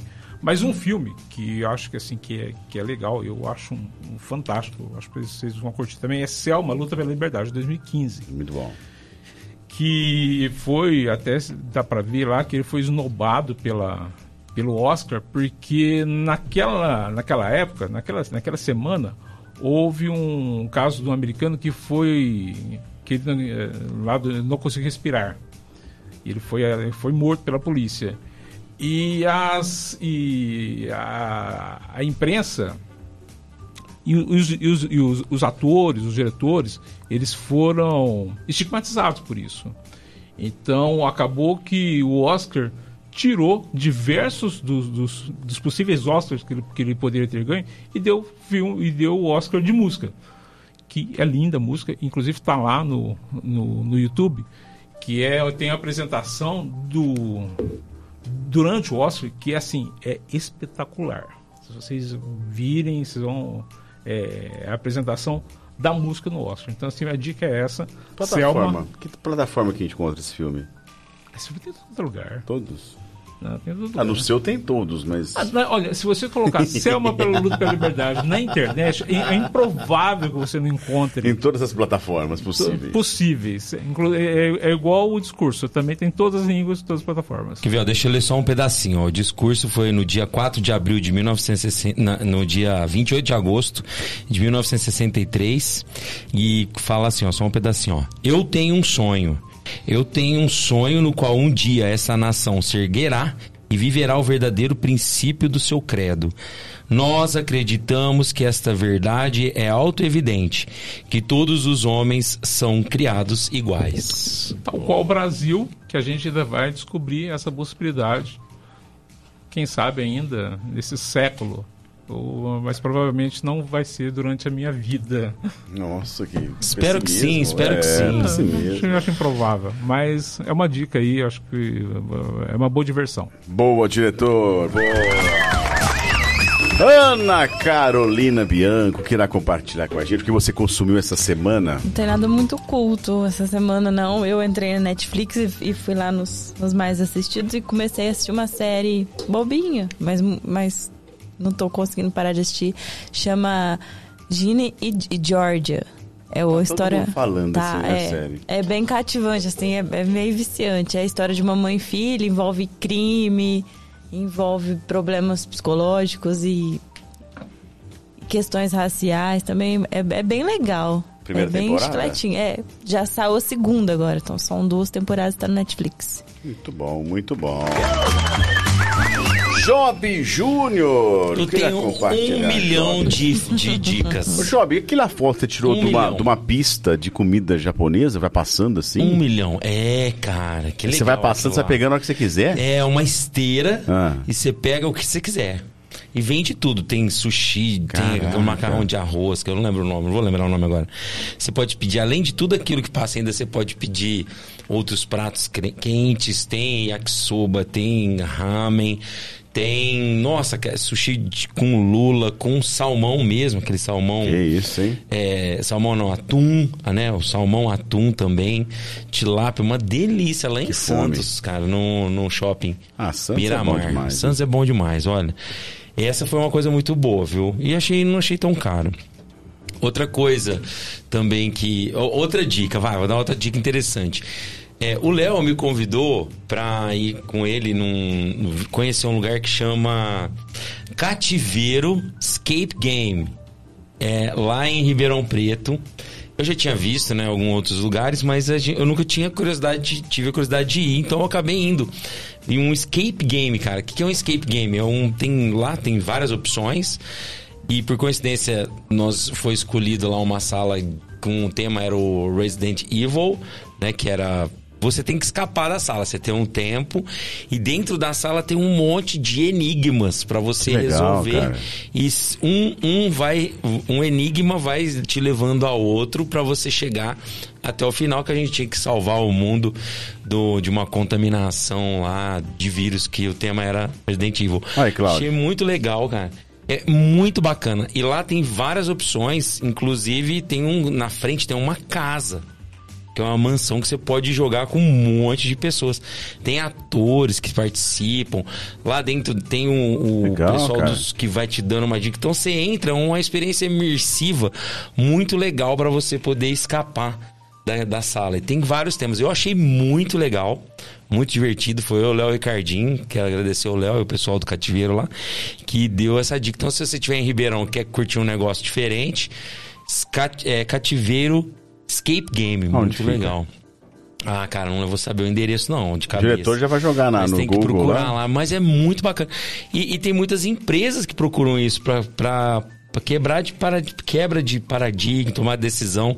Estratégico, eu tava falando, né, Eu tava também, né? lembrando. Tanto que o Léo, a diretor de RH, ele tava pensando num evento pra levar a diretoria da empresa lá.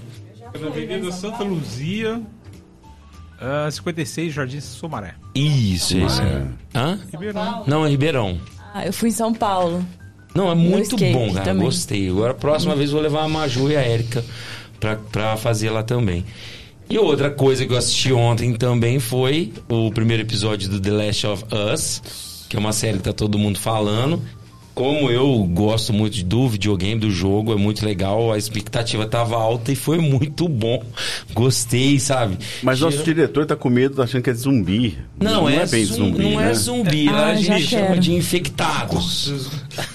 Ah, eu Não é qualquer amo zumbi. zumbizinho assim, não, diretor. Olha. Não é um zumbizinho qualquer, não. É, é que essa comunidade game, eles têm um- umas manias, né? Assim, então, por exemplo, zumbi é do Resident, é, do Resident Evil. É, os walkers são o do The Walking Dead. Walking Dead. Os, os runners, por exemplo, são o dos o do The Last of Us e assim por diante, né? Zumbi tem até sobrenome, Cláudio. Você tá, É, você tá bobeando. Parado. Então o pessoal gosta de dar essa diferença. Você E- parou naquela noite do- dos mortos, lá atrás, de 83. no cemitério, você lembra que botava fogo aí, saia fumaça e contagiava a cidade inteira. Você lembra desse, não? Não. Ó, quem lembra muito A de noite, filme. a noite dos mortos-vivos, chamava. Não, e, e tem. e- e- se você quiser assistir, tá na HBO, saiu o primeiro episódio. Só pra você ter uma, uma, uma ideia, né? Tem o Pedro Pascal, que é o cara é show de bola, né? Que eu achei que ele foi muito escondido no DeLorean, Mandalorian, né? Que ele ficou atuando só com o capacete. Ninguém mostrou, sabe quem né, era. o tão, tão, tão poder- tão bom ator que ele era, mas ele ficou lá escondido. Mas eu gosto muito dele, eu lembro dele também do, do Game of Thrones. Também o tem a Bella Ramsey, que também trabalhou no, no, no Game of Thrones, que é a menininha muito boa atriz. Inclusive, a Maria Júlia estava assistindo uma série chama A Pior das Bruxas, se não me engano, ela é, a- ela é a principal lá. Então é muito bacana, são, são bons atores. Os diretores são muito bons, o showrunner junto, tá trabalhando junto com o criador das- do, do jogo. Então, assim, vale a pena. São duas experiências diferentes. Uma experiência para quem as- jogou o jogo e quer assistir a adaptação, lembrando que é a adaptação, que às vezes a galera acha ruim, ah, mas mais uma coisa igual aí. Netflix, o quê. É uma adaptação, então provavelmente vai ser um pouco diferente, mas o que eu assisti, cara, eu vi muita coisa que bate com, com o jogo. Muito. Até citações, modo de câmera no jogo e tá lá também. Então, pra quem assistiu, quem jogou, vai curtir muito. E quem não jogou, não precisa se preocupar. Vai curtir a história, que a história é bem legal. The Last of Us no viu? HBO Max. Boa, Job! Eduardo, queira compartilhar com a gente o que que você consumiu neste mundo de, de advocacia, com empresa, empreendimento? Olha só, esse final de semana eu maratonei pela primeira vez na minha vida. Aí, tá vendo? Eu assisti uma, uma série que um amigo tinha me indicado, que é uma comédia e, e, assim, chama Machos Alfa, que é uma comédia em que, em que quatro amigos, eles é, passam por uma reflexão sobre a maneira como o homem se comporta diante do empoderamento feminino e como esses homens eles se sentiam incomodados. Então, assim, mostra os incômodos deles em relação a isso. É, claro, uma comédia, um, um- algo para você rir ali da- das situações e tal. Va- Vale, é gostoso de assistir. é- é, você tem que entrar um pouquinho na, naquela situação, naquelas circunstâncias que eles colocam tal. Vale, vale, vale a pena. Mas esse final de semana, eu, eu até vindo pra cá, é, eu tinha terminado de ler um livro que chama Ruído. Ele fala sobre como a tomada de decisão é afetada por circunstâncias que não estão na mesa.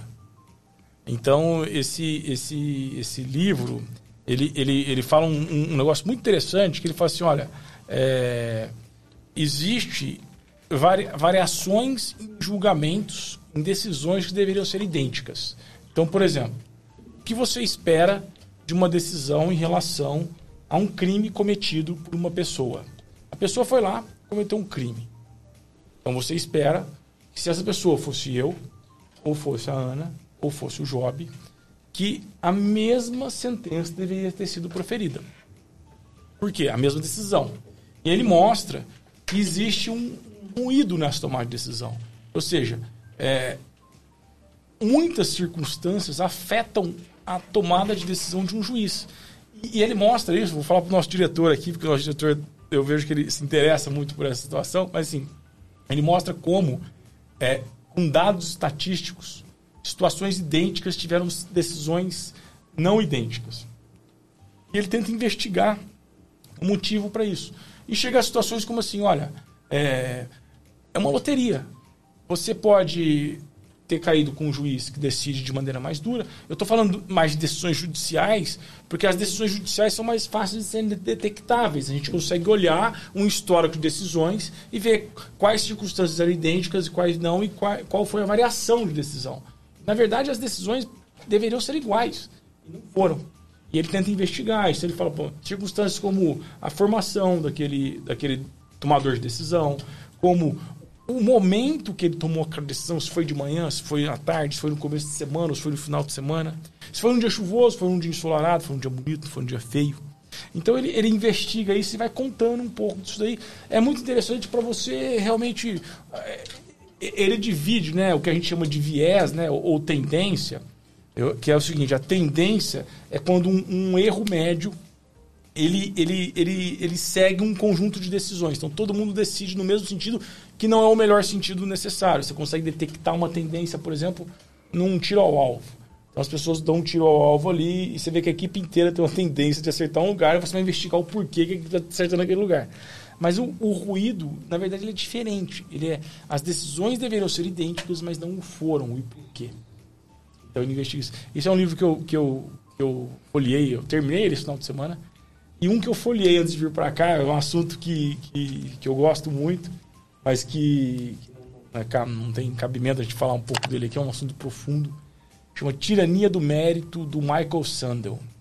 Ele mostra como a meritocracia, que é o melhor sistema que a gente encontra de justiça, veja, falando de direito, um, um sistema de justiça, como a meritocracia, ela pode não ser tão positiva assim para a sociedade mesmo que eu admita que as pessoas possam sair de condições iguais.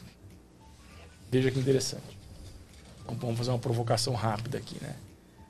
Acho que o grande, a grande discussão da meritocracia pode ser o seguinte: eu e o Job não saímos de circunstâncias iguais. Então não é correto que a gente seja avaliado de maneira igual. Então tem um, tem um vídeo na internet que, que, discute a meritocracia numa corrida de, ah, de 100 metros. É legal, um sai mais na frente, outro sai mais atrás, outro sai segurando um peso. Uhum. E aí, cara, como eles não estão competindo em igualdade de condições. E isso é uma grande crítica à meritocracia. Por exemplo, você não pode cobrar o mesmo resultado de pessoas que não saem de condições iguais. Condições de cultura, de estudo, de convivência social, enfim, vários pontos. Mas esse livro, ele rompe com essa discussão e ele fala o seguinte, não, mesmo que saíssem de condições iguais, ela pode não ser um melhor sistema de justiça social. Por quê? Porque ela permite a arrogância dos vencedores versus o que a gente pode chamar de é, a humilhação dos perdedores. Porque em termos de sociedade, a partir da admissão de uma sociedade meritocrática, eu posso dizer o seguinte: olha, quem ascendeu é porque mereceu, quem não ascendeu é culpado pela sua não ascensão. A sua desgraça econômica é sua culpa. E, e isso justifica o que eles chamam do processo de camarotização da sociedade. Então ele, ele usa assim, assim, olha, antes a sociedade se reunia, por exemplo, num jogo. Todo mundo pagava o mesmo valor para assistir o jogo da arquibancada. Hoje, o jogo está camarotizado. Então ele fala assim: então, antigamente, o grande executivo pagava 2 dólares para entrar num jogo e o Eduardo pagava os mesmos 2 dólares para assistir o jogo e, e tinha uma disputa ali de lugar, de acordo com a hora de chegada. Então, possivelmente, eu sentava até perto dele. O que socialmente é até importante, porque permitia esses contatos de classes. Hoje, um pouco da meritocracia justificou a camortização. Falou: eu não mereço ficar ali com todo mundo, eu mereço um lugar melhor. Então ele discute um pouco disso. É um livro que eu, eu, eu indico aí para todo mundo que queira ler. Repete, por favor, o nome? A, a, a, Tirania do Mérito. Michael Sandel, o autor. Poxa, legal, curti. legal. Ele tem um outro livro que é muito bom também, para quem quiser anotar aí também, fica a dica aí, que chama O que o Dinheiro Não Compra. Esse livro é de fato excelente. Ele mostra como a monetização da convivência social ela leva a situações que muitas vezes não são aquelas que a gente queria. E, e quando eu penso nisso, assim, a gente não reflete sobre isso. Por exemplo, músicas patrocinadas. Vou pegar o um exemplo musical para aproveitar o job aqui. É, mas músicas patrocinadas são algo que estão no nosso dia a dia. E aí eu posso me questionar: música patrocinada é uma obra cultural pura? Ou não? Não. Não sei. Porque você patrocinou, né, cara? Assim, é. tipo, talvez o autor daquela música não quisesse colocar lá é, num trecho da música que vocês se encontraram lá no Starbucks. Fiz um hum, jabá. Entendi. É, Starbucks. Mas você colocou porque ah, o Starbucks patrocinou. Existe trecho de livro, livro de grandes autores ingleses que foram patrocinados por grandes empresas em que ele só narrou uma situação que aconteceu em determinado local porque tinha um patrocínio. Então você começa a, a, olhar um pouco a pureza da arte. E, e, é muito interessante você pensar um pouco sobre isso, porque isso tem implicações jurídicas também, do ponto de vista de reflexão de justiça social. E, e eu posso trazer isso para o direito empresarial. A gente reflete sobre os valores da sociedade. E não estou falando daquele valor de consultor, sociedade empresária, de consultor, ah, tem que ter visão, valor, missão. Não, não, não, não. não Estou falando de valores em termos de é, qual é o nosso propósito. Nosso propósito é esse. O, o, o quanto eu estou é, interessado em, em, em, é, em alavancar a empresa com empréstimos. Pouco. Então eu vou colocando determinados marcadores de, de tomar decisão empresária que eu vou seguir depois. E a mesma coisa o que o dinheiro não compra.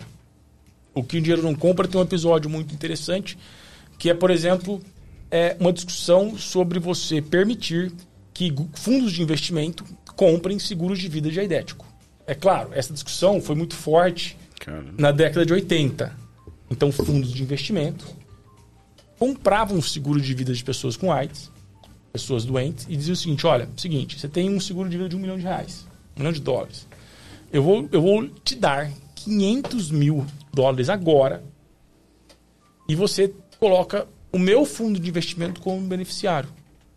O que é uma aposta de morte. Que, que... Olha do ponto de vista de valor social e o que a gente não discute. Não discute. Simplesmente não discute.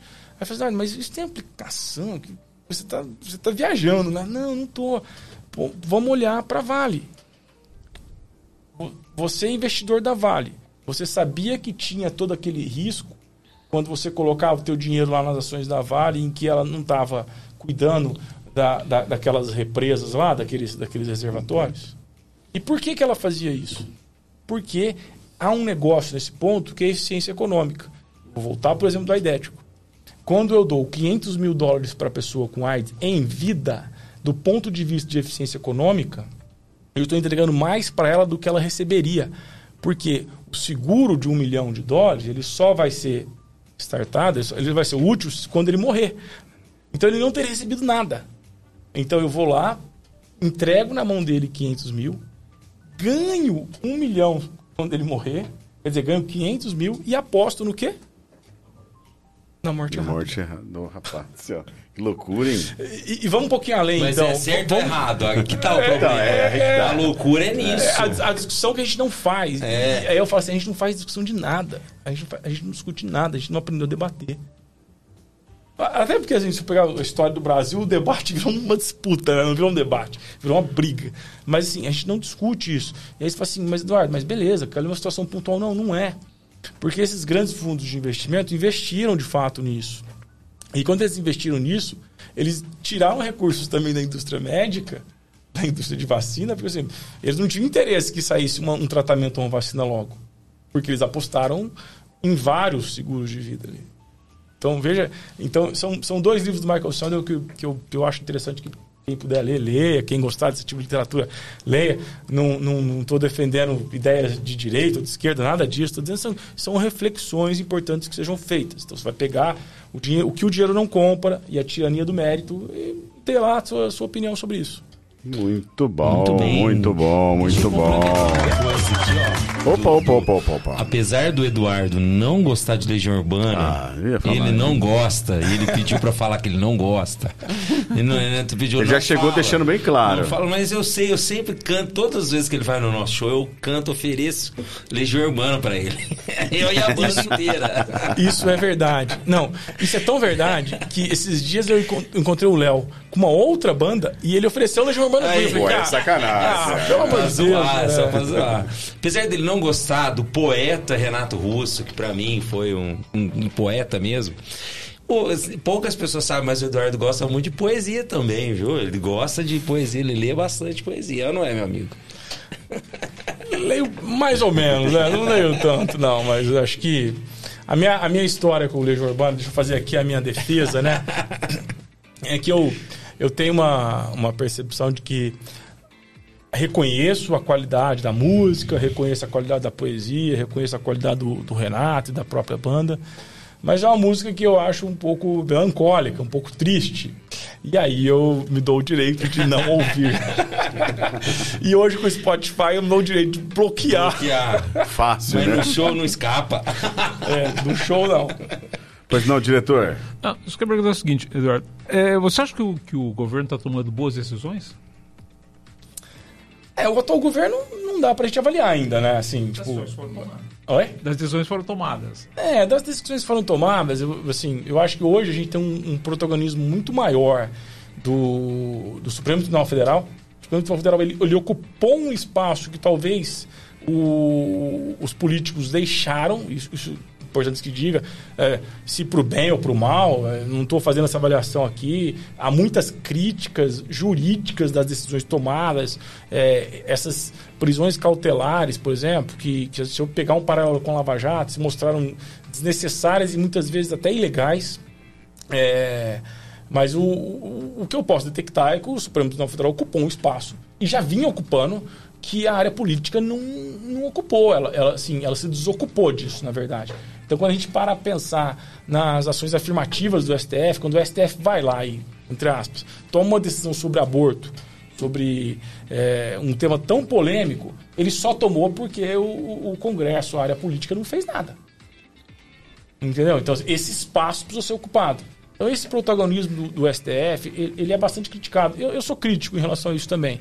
Eu acho que quando a gente pega ministros que estão muito preocupados com a televisão e pouco preocupados com direitos, não pode ser muito bom para o país. Mas é o que nós estamos enfrentando aí. Agora, eu, eu posso fazer aqui um- um- um- uma análise jurídica do governo anterior. Olha só, estou fazendo uma análise jurídica. Eu vou pegar, por exemplo, a Lei da Liberdade Econômica, que é uma lei de, de 2019. Vou pegar a reforma da Lei de Recuperação Judicial e eu vou dizer, foram duas boas leis. Foram duas boas leis. A transação tributária também, que é algo que, que, que, caminhou aí no governo anterior, foi muito bom para organizar um monte de empresa. Flexibilizou essa relação em como é que eu pago o tributo, como é que eu não pago, e eu consigo sentar com o procurador e, de fato, ter ali um diálogo. Então, isso eu não posso criticar, não. É, eu acho que são, são, são pontos para se elogiar. Perspectivas agora? Eu vejo sim, eu, eu não. Eu sou um entusiasta aí do, do, do governo. Eu acho que, de fato, a gente tem que trabalhar com o governo que tem aí e, e eu acho que tem bons nomes, não, não são pessoas mal intencionadas aí, temos que esperar coisa boa. Job Júnior, tem gente rolando aí no YouTube? No? Tem, tem. Olha aqui, ó. Léo Martins. Oi, gordinho. Quanto tempo que eu não te vejo, hein? Leonardo Martins falando assim, ó. Boa noite. Hahaha, os caras detonaram no Escape Game, tá vendo? Eu, o Léo e o Ricardinho tava lá, fomos muito bem. Ganhamos uma grojinha lá no Se é eu e o? Cláudio, a gente não sai da primeira fase. Não sai nem da casa. Fica uns 15 dias na casa. Não é Eu, Precisa eu vou, aí, eu vou ficar, vou ficar dois dias na calçada. Vocês vão curtir pra caramba, te juro. Tem dica lá? Tem dica? Dá dica? Você não dá? pode pedir dica, né? Ah, tá. Então. Pode, tem três dicas, você pode pedir. Tem que pagar a dica. Não, não. É, aqui o Léo falou que o filme, acho que vocês estavam falando, é a volta dos mortos-vivos. É, que né? queima os corpos, sobe a fumaça, né? A cidade inteira vira. O Léo vira tá zumbi. mandando boa noite aqui, chegou tarde. Ah, é que ele tá mandando um recado. ó. Admiro muito esse cara aí, hein? O Du representa muito o mundo jurídico no agronegócio, inclusive. Parabéns, é isso que eu ia perguntar daqui a pouquinho pra você. É, Matheus Carneiro da Costa, grande Matheus. Jeito didático e não bitolado de falar de responsabilidade social das empresas. Mandando bem, sempre o doutor Du. E aqui ele foi complementando, ó. Isso é verdade sim, ele pega no pé do Renato Osso. É, ó. Tem- E o que falta ao Brasil seguir um plano de governo independente de partido. Também concordo plenamente. Tem duas perguntas aqui no meu WhatsApp. É, Qual é o momento de fechar uma empresa e sociedade? É mais sério que casamento ou é piada mesmo? Eu vou começar pela segunda. eu acho que as duas coisas são muito sérias, eh, mas a, a questão da sociedade, né? Ela tem aí um, um ponto, Cláudio, que, que, que é relevante, que é o fato das pessoas não dialogarem sobre o fim dela. De novo, eh, eu tenho mecanismos para encerrar uma sociedade. Eu tenho caminhos para que isso ocorra de maneira organizada. E se isso ocorrer de maneira organizada, eu vou ter menos responsabilidade lá na frente em relação a credores não pagos, a, a credores que, eu não, que o ativo não conseguia pagar, enfim. É, eu vou ter uma, uma. Essa organização vai me causar menos problema lá na frente. no encerramento. Então, eu tenho a organização, encerro aqui, aqui na frente. Se isso se dá de maneira organizada, eu tenho um, um, uma situação mais benéfica. Mas, de novo, as pessoas não enfrentam isso. É, vamos de novo para o caso da Saturno, né? Quanto tempo demorou para decidir encerrar aquela atividade? E por quê? De novo, a gente entra na questão de você escalonar o risco. Você, você escalona ali o prejuízo, mas você não sai daquilo ali. Você sempre aposta que, ó, não, mais um pouquinho vai dar certo. Mais um pouquinho vai dar certo. Vai arrastando. Você vai arrastando, você vai arrastando. O, o, o... Aí, assim, eu tenho dois momentos para encerrar uma sociedade, quando eu penso em sociedades. Eu tenho um momento operacional. O que é um momento operacional? Um momento que eu detecto aquela atividade inviável. Então, imagina que nós montamos você aqui uma franquia de, sei lá, chocolate. Estamos lá, colocamos aqui no, no centro de Orlândia. Foi bem os três primeiros meses, depois não deu mais nada. Ah, passou anos e anos e a gente não vendendo nada, não vendendo nada, não vendendo, vendendo muito pouco. O, aquele chocolate não, não acertou a comunidade ali, o mercado. Operacionalmente, ela é viável? A gente está colocando dinheiro todo mês ali? Não mais. Não mais. Então, não mais há muito tempo. Então, operacionalmente, há muito tempo eu tinha, tinha que ter desfeito aquele negócio. Eu tinha que ter encerrado aquela atividade ou alterado ela para algum outro lugar. Agora, eu ainda acho que a gente tem um outro momento de encerramento de uma sociedade, que é o momento em que você e eu, como sócios, não temos uma boa convivência mais. E aí, ou eu saio, você sai, ou a gente passa tudo para um terceiro.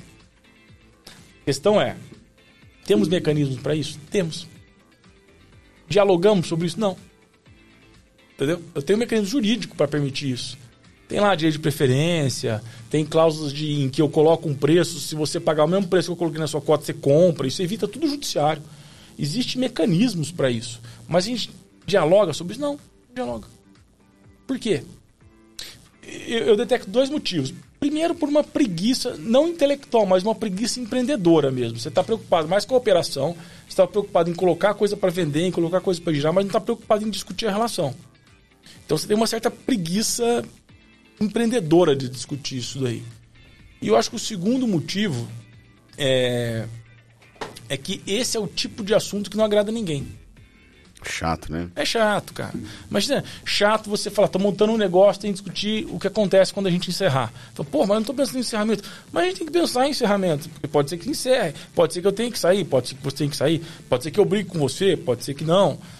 A gente tem que pensar um pouquinho nisso daí, porque esse instrumental permite mais fluidez. Essa fluidez é justamente a fluidez que o empreendedor, que as empresas precisam para que o giro delas ocorra de maneira mais rápida. E, e, aí a gente volta naquela questão do Roberto Justus, né? Eu acertei ou errei mais as decisões? Não, não importa. Não importa. O importa é que fui rápido na hora que eu vi que estava errado. Essa é a sacada, é, né? Eu vi que estava errado e mudei. É. Bom, vamos com mais um bloco enquanto você abre mais uma Salisbury. Vamos, eu ia perguntar um negocinho antes. Que número que Grauler é esse? É o terceiro Grauler? Esse é o terceiro. O Du, o du é parceiro, mano. E... O Du é parceiro. Chama o Legião aí, vamos ver. O... Não, não, não, ele vai ficar bravo comigo. Du, não, eu ia te perguntar, mas eu sei que você atua muito mais na área do. Não sei se mais, mas bastante, como o Léo disse aqui, na área do agronegócio. É, é coincidência por estarmos em Ribeirão ou não? Tem alguma afinidade perto de Ribeirão aqui na região ou não? É, eu não diria que é uma, uma, uma, uma mera coincidência. Claro que eu me preparei para também para atuar mais no agronegócio. É, eu tenho. Existe uma coincidência aí, porque eu iniciei minha carreira em 2002, 2003, aí atendendo mais clientes ligados à área do agro. Isso, isso é fato. Então eu conheço melhor, é, vamos dizer assim, operações ligadas ao agronegócio. Eu, eu também, eu tenho uma experiência muito interessante aí com departamento jurídico de usinas. Então eu, eu fui por duas vezes aí gestor jurídico de usinas. Então eu conheço a operação da usina de maneira bem profunda, tá? Então eu fui como consultor, na verdade, eu fui como consultor para reestruturar departamentos jurídicos de duas usinas. Então isso, assim, vamos dizer assim, invariavelmente empurrou para mim conhecimento do agronegócio. É, e, claro, uma afinidade de estudo acadêmico. Eu gosto de estudar agronegócio. Eu tenho palestras que eu trato de contratos do agronegócio, títulos do agronegócio, é, operações que envolvem o agronegócio. Então, assim, é, eu não me furto desse tema. É um tema que eu gosto, mas é um tema que, que ele acabou vindo para mim e me empurrando para dentro desse universo mais do que eu buscando ele. E o direito societário é interessante porque ele caminha, assim, ele, ele passa por todas essas áreas, pela indústria, pelo agro, é, pela, pela área de serviços. Então, o direito societário, é, você construir sociedades, é, ter negócios com amigos, ele está nisso tudo. Então, é difícil eu escapar do agro e, claro, a gente tem uma vocação da região, tem amigos que atuam na área, enfim, não tem jeito de escapar. Eu tive visitando um tempo atrás algumas usinas e, e elas são hoje, assim, várias fontes de energia, né? Não é só mais o açúcar e o álcool, ela também tem geração de energia. E também uma coisa que me chamou a atenção foi que toda a produção tá sempre vendida. Né? Isso que eu acho que é muito estranho. Acaba entrando um pouco de direito e contrato internacional também na área. Também. Não é uma área que eu, que eu tenho uma afinidade muito grande, mas assim, é, a gente acompanha, claro. Por exemplo, quando você está estruturando um departamento jurídico de uma usina ou trabalhando para estruturar um departamento jurídico, você tem essa preocupação de olhar, poxa, vou ter pessoas aqui que ou eu posso não ter pessoas aqui que atuam, por exemplo, com a área de contratos internacionais, mas eu tenho que ter terceiros que serão os prestadores nessa área. Enfim, você não pode escapar muito dessa discussão, não. Então vamos, vamos é, pro só, próximo. Só um, um, comentário até que eu acho que interessante, né? Como eu enxergo hoje um departamento jurídico de qualquer empresa. Se quiser que a gente jogue o próximo bloco, eu, eu jogo o próximo Não, bloco. bora, bora, imagina. Eu, eu enxergo hoje um departamento jurídico de qualquer empresa, e é por isso que eu estudo e que eu gosto de dar os processos de tomada de decisão como um, um braço estratégico na tomada de decisão. Um braço estratégico que vai olhar os marcadores jurídicos. Você vai ter um braço estratégico que vai olhar os marcadores econômicos, os marcadores contábeis, enfim. Mas um, um departamento jurídico numa empresa, ele tem que ter um, um pouco do operacional, mas ele tem que ter uma figura ali que é o, o estratégico para a estruturação da sua tomada de decisão. E ele vai te dar um marcador jurídico. Então você vai lá, vamos decidir comprar um imóvel em Santos, que é onde o jovem gosta, para construir a nossa nova unidade. Então você tem que ter alguém que vai dar o seu marcador jurídico dizendo, olha, pera lá, em Santos essa atividade não é Uma avaliação. essa atividade não é não é autorizada. Ou dois, esses imóveis que estão olhando aí, a gente tem que investigar se eles são imóveis que estão livres para serem vendidos e comprados. Ou a gente tem que olhar se essa área é uma área industrial ou não. Então, assim, eu olho um, essa figura de, desse diretor ou gerente jurídico muito menos como um cara operacional que vai lá escrever o contrato de compra e venda e muito mais como um cara que vai apontar os riscos. Ó, tem um risco aqui, tem um risco ali, vamos investigar isso, vamos investigar aquilo. Precisamos saber se o job pode vender mesmo esse imóvel, se não pode, se aquela área permite aquela atividade ou não. Então, assim, é o, é o, ele levanta os temas e te ajuda na, na estratégia da tomada de decisão. Muito bom, muito bom. Vamos, vamos agora com os nossos blocos? Vamos pro bloco que chegou uma pergunta aqui de uma pessoa chamada Leonardo Gomide. Será? Meu Deus. Deixa eu respirar então, porque. Deixa o nosso entrevistado respirar um pouquinho, coitado. Eu não falo na minha vida pessoal, viu? Bom, vamos lá então, é o seguinte. Esse é o nosso bloco chamado de Papo Reto. São 10 perguntinhas bem básicas, perguntas que talvez nunca você parou pra pensar que alguém um dia iria te perguntar. Certo? Podemos? Bora lá. 10 perguntinhas tranquilas. Primeira pergunta, Eduardo. É se você fosse escrever um livro sobre a sua vida, qual seria o título desse livro? Decida-se. Decida-se. Eu até tenho um outro, um outro título que eu acho mais, mais legal, que é Direito de Decidir. Bom, muito bom, os dois são bons. Como era o Eduardo na infância? Jogador de basquete. Isso, tem o bloco do basquete ainda, calma, não vamos chegar lá. Se você tivesse que ouvir só mais uma música pro resto da sua vida, qual que você escolheria? Não, não, não seria. Faróis. Não seria. A escolha poderia ser Faroeste Caboclo pra eu prolongar minha vida por mais uns 15 anos. Que, que, que ela não tem fim. Faroeste Caboclo não tem ninguém. Eu, eu desafio quem consegue assistir, do, escutar do início ao fim, entendeu? Mas são poucas das pessoas. É, mas é, eu escolheria SOS Raul Seixas. Cite três coisas, três coisas importantes que você gostaria de fazer antes de partir. Que tá na tua lista. Publicar meu livro. Ó. Publicar meu livro, isso já tá ali lá. Terminar o doutorado. e ver minha filha crescer com saúde. Legal. Uma data importante por quê? Ah, o nascimento da minha filha. 25 de novembro de 2008. Se você pudesse ligar para você, mesmo que qualquer momento do passado ou futuro, para quando você ligaria e o que você diria? Pô, essa é uma pergunta muito boa. Mas eu, eu tenho uma, eu tenho um momento que eu sempre falo, aquilo ali eu talvez tenha decidido errado. Mas eu ligaria pra mim em 2005 e falaria assim, não aceite essa proposta. A proposta eu não vou falar qual que é. Era uma indecente. Era uma indecente. Boa. Não, era uma proposta profissional. Isso eu revelo, é uma proposta profissional para esse trabalho.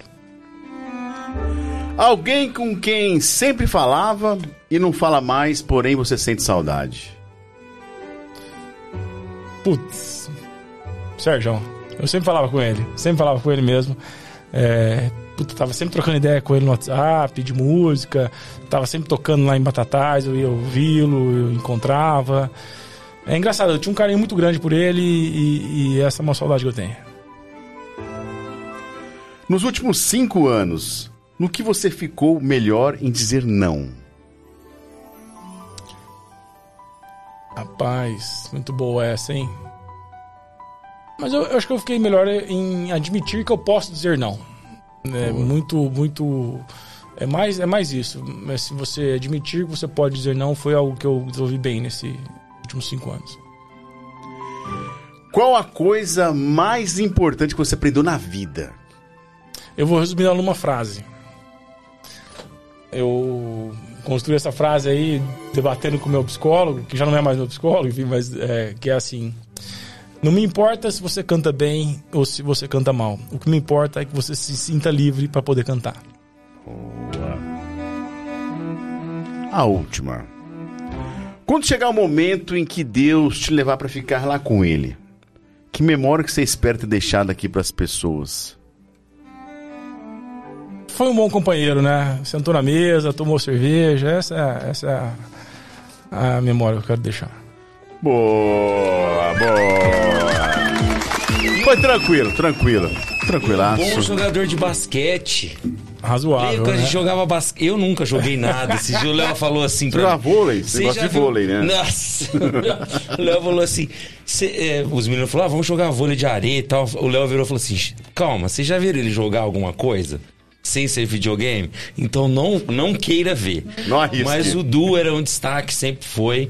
Jogando basquete aqui em Orlândia, né? Du, conta um pouquinho pra gente aí da sua trajetória. Eu não fui, não, eu jogo. que hein? você- Eu é, joga até é, hoje. importante- Tá aposentando é ele importante já? que se diga, Não, é importante não, que mas- se diga. Eu falo assim que muitos personagens importantes aqui que a gente teve, aqui contato Celton, a professora. Darcy. Ela falou- eu lembrava sempre do Du, porque o Du tava ali vivendo tudo isso, sempre viveu muito. E eu quero saber qual que é o seu time. Brasil e NBA. Ah, Brasil é difícil não torcer pra Franca, né? Que tá aqui na nossa região e tal. NBB eu acompanho. Mas NBA, Lakers. Lakers. Lakers, poxa, Poxa. cara. Poxa, como não? Você assistiu o, o filme do Lakers ou não? Não, o, Tem, o- tem um filme do Lakers no É HBO. um seriado, né? Um seriado, mas assim, Jordan que é bom. né? há, há vários documentários sobre o Lakers. Vários documentários muito legais, assim. Eu, eu gosto de um... é, alguns que tratam do Kobe. Mas, assim, o, o meu grande ídolo no basquete foi o Magic. Que é um- Johnson. Magic Johnson tal. Então, assim, é um jogador da década de 80, que teve lá um- uma projeção muito grande, tem uma história de vida aí muito muito forte aí, depois se contaminou com AIDS e tal, enfim, com HIV. E eu sempre gostei muito do estilo de jogo dele. Então eu, eu torci pro Lakers. Eu, eu comecei a acompanhar muito o basquete por causa do Magic. E aí, invariavelmente, torço pro Lakers. Depois a história do Kobe Bryant, né? É, é engraçado que eu nunca me emocionei muito com ídolos, assim. Ah, um ídolo morreu, um ídolo partiu tal. Nunca, nunca me, me tocou tanto. Mas a morte do Kobe Bryant foi algo tão, tão interessante, porque eu, eu me recordo, assim, de, de alguns detalhes. É, Kobe Bryant, quando ele se aposentou, você assistiu um jogo do Lakers na NBA lá na televisão, o Kobe Bryant estava sempre na quadra, sentado, assistindo o jogo. E fala, porra, meu, esse cara até dois anos estava metendo 81 pontos num jogo, sabe? Três anos aí, jogando pra caramba. E, e eu falo assim, pô. E, e, a gente meio que sentia como se fosse um amigo, né? Pô, o Kobe Bryant tá assistindo Parceiro, jogo igual né? eu. Eu tô assistindo o jogo aqui em casa, ele tá assistindo o jogo na quadra, mas a gente tá assistindo o jogo. E, e, e quando ele morreu, eu tava saindo de Orlândia indo para Batatais, eu, eu, chorei quando eu, eu na CBN o, o, o radialista falou assim: olha, é, é oficial, o Kobe Bryant morreu no acidente de helicóptero. Com a filha, né, a, a Didi. E assim, putz, cara, foi um negócio um cara da nossa idade, um cara assim, sei lá, dois anos mais velho, um ano mais velho, uma coisa assim. Mas é um cara que respirava o basquete, que tinha lá uma dedicação muito forte ao basquete e que mesmo aposentado estava ali na quadra assistindo o time que ele defendeu tanto tempo, que é o Lakers. E foi algo que me tocou muito. Mas o, o, o ainda para mim eu posso discutir com muitos. Até mando aqui um recado pro Marquinho. O Magic foi melhor que o Jordan. E se quiser, ah. a gente entra nessa polêmica Não, depois. Vamos entrar agora.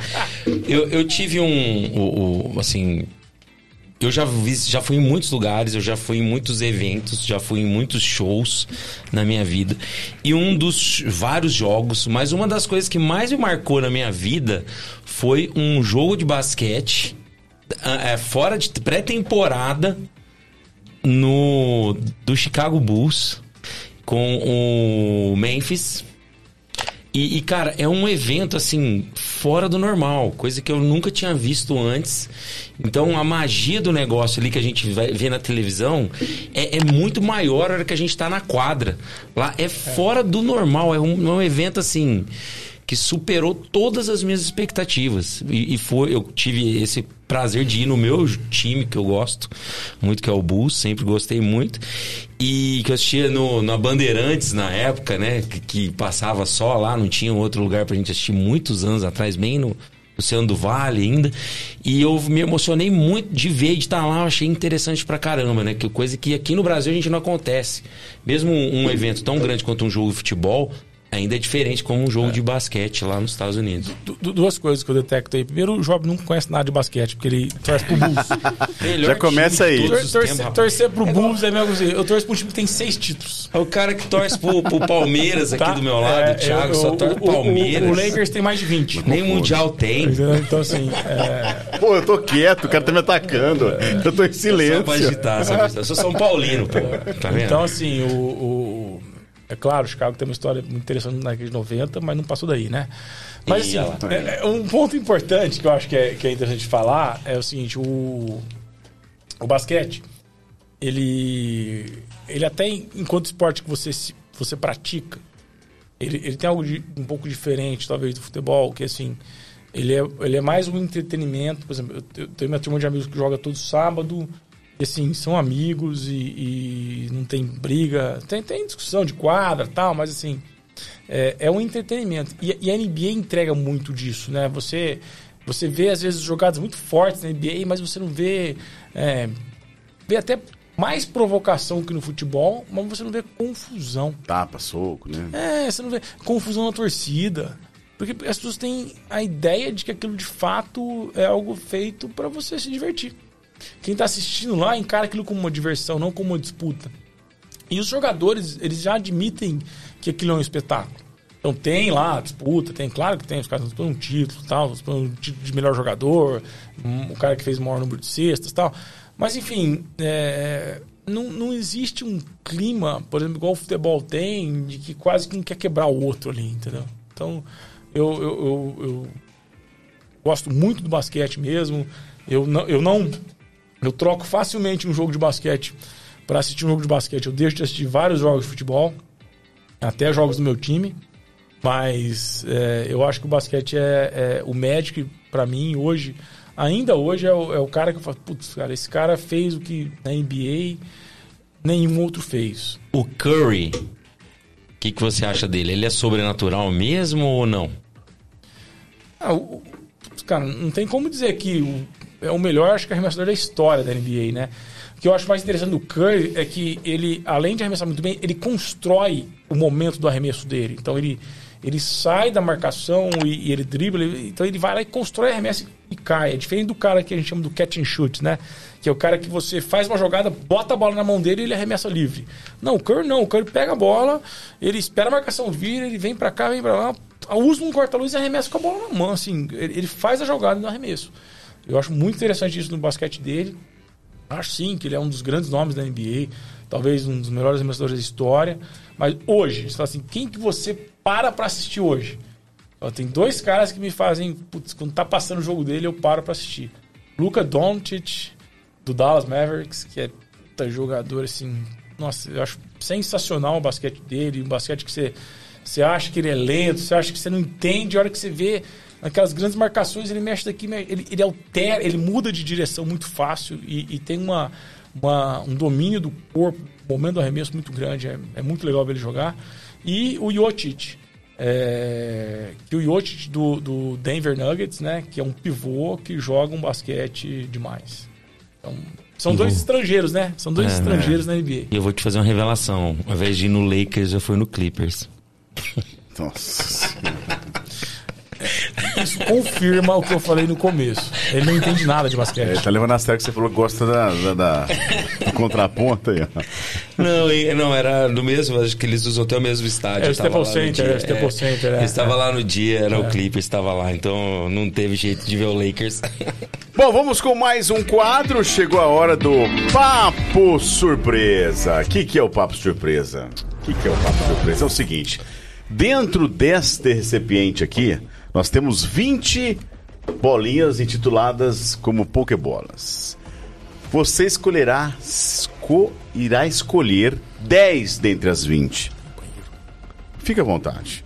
Então, para você que está em casa, é o seguinte: esse é o momento em que o nosso convidado tem a chance de pegar uma pergunta tranquila ou uma pergunta um pouco mais pesada. Aqui nós separamos 20 perguntas e ele vai poder escolher 10 perguntas. É isso antes, mesmo. antes, deixa eu só ler um negocinho aqui. Claro, fica à vontade. Vamos fazer aqui, o, o suspense aí. É, vamos rapidinho aqui, ó. O pessoal mandando a mensagem aqui pra mim, ó. É. Estão te provocando aí ou não? Então, então, não tô agitando o Du aqui também. É, cadê aqui? O Matheus tá falando assim, ó. É, quando o ídolo Renato Russo morreu, o Du chorou sim, se emocionou. Será? Mas E- essa paixão de amor e ódio aí. pô, Não, é que a gente tem um grupo nosso aqui, chama apenas Bons Amigos. E tem um monte de gente que o. que a gente fica jutando, zoando, é uma zoeira muito forte aqui no grupo. Então a galera tá aqui, tá acompanhando, tá assistindo. Eles estão eles estão mandando frases interessantes, legais aqui no chat e aqui no, no grupo tá zoando. tá, mas eu queria agradecer muito aqui a presença do Matheus, do Léo, que também tá lá no grupo de amigos nossos. O Matheus também disse assim que é, decisões num formato ou no outro formato da sociedade precisam ser avaliadas, né, com um diálogo, negociação, reflexão, tomadas aplicadas, postergadas jamais também. O Matheus, que também é advogado. Grande abraço para você, Matheus. E é importante, Job, dizer que as pessoas que estão aí participando do chat, né, passar aí, é, compartilhar esse link para as pessoas se inscreverem. É importante que você se inscreva em nosso canal, dê o seu like, isso é muito importante para a gente consiga manter esse projeto em pé. E lembrando esse compromisso, claro, toda segunda-feira, 19 horas, e nós estaremos no Spotify, hein? Para você que gosta do Spotify, não gosta do videocast, fala, ah, eu não tenho tempo para assistir, mas para ouvir tem. Esse episódio estará disponível no Spotify a partir de quarta-feira, então você pode ouvir ele na íntegra, à vontade, em qualquer lugar, fazendo o que você quiser, combinado? Ó, e a última aqui, o Leonardo Gomide, nosso grande Léo. Aqui, ó, mandando Por que, que você assim, guardou essa pergunta pro final? Boa noite, turma. É sempre um prazer ouvir todos vocês no podcast. É um grande prazer também ouvir o Du em suas considerações. Abraço grande a todos vocês. Léo, Léo que é uma figura, amigo nosso de longa data também. Ô, Léo, ó, vai chegar o convite aí pra você, hein? Se prepara. Bom, preparados? Vamos lá, Eduardo? Tranquilo? É o seguinte, temos 20 perguntas, você vai escolher 10. A primeira você já pode tirar e entregar pra Carol, por favor. Bom, eu já tinha dado uma embaralhada, ele não quis mexer nas bolinhas, então vai que as piores estão indo por cima. Será? Será? É golpe. Será? Vamos Será? ver. Ai, Carol. Eduardo. Hum, É melhor ser perfeito e atrasado ou bom e pontual? Perfeito ou atrasa- e atrasado ou bom e pontual? Eu acho bom e pontual. O timing um, correto, britan- né? um britânico. Pega uma pra mim Mais agora. uma, vamos pra segunda, Eduardo. É um gentleman britânico. Olha, eu tirei o óculos, vou ter que pôr novamente. Vamos lá então para a segunda pergunta. Tem perguntas novas, hein? Ó, Tá. interessante. Estamos aguardando as suas até hoje. O que. Nossa, eu não mandei. Achei que era Não. dele. Não mandou, não. Eu vou mandar, mandou, tá não. reservado aqui, ó. Tá. Você, o que você colocaria no outdoor? Hum. Um pensamento que você desejasse compartilhar. Estude. Boa, Perfeita essa aí. boa. Mais uma, Eduardo. Pra Carol. Carol, quando dá esse sorriso de canto de boca, você corre. Ah. Será? Essa é boa. Du, qual é a sua teoria da conspiração favorita? Boa. Nossa, acho que Tem tem, tanta várias, teoria tem. de conspiração atualmente.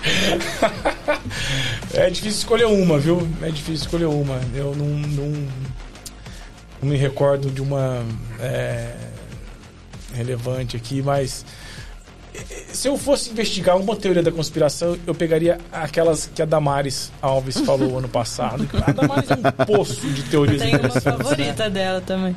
Conte. Do filme da Elsa, da Disney. Nossa, é, é essa, a, a dos. Enfim, a dos bebês que tiravam os dentes. Não, é, é- ela é um poço de teorias ótimas. O diretor já quer opinar lá. Diretor, diretor deixa eu falar, deixa eu falar, deixa eu falar. É bom, é bom não falar dessas coisas, não. Vamos lá, a qu- a Vamos quarta lá. pergunta. É a quarta Vamos pergunta, A quarta, quarta pergunta.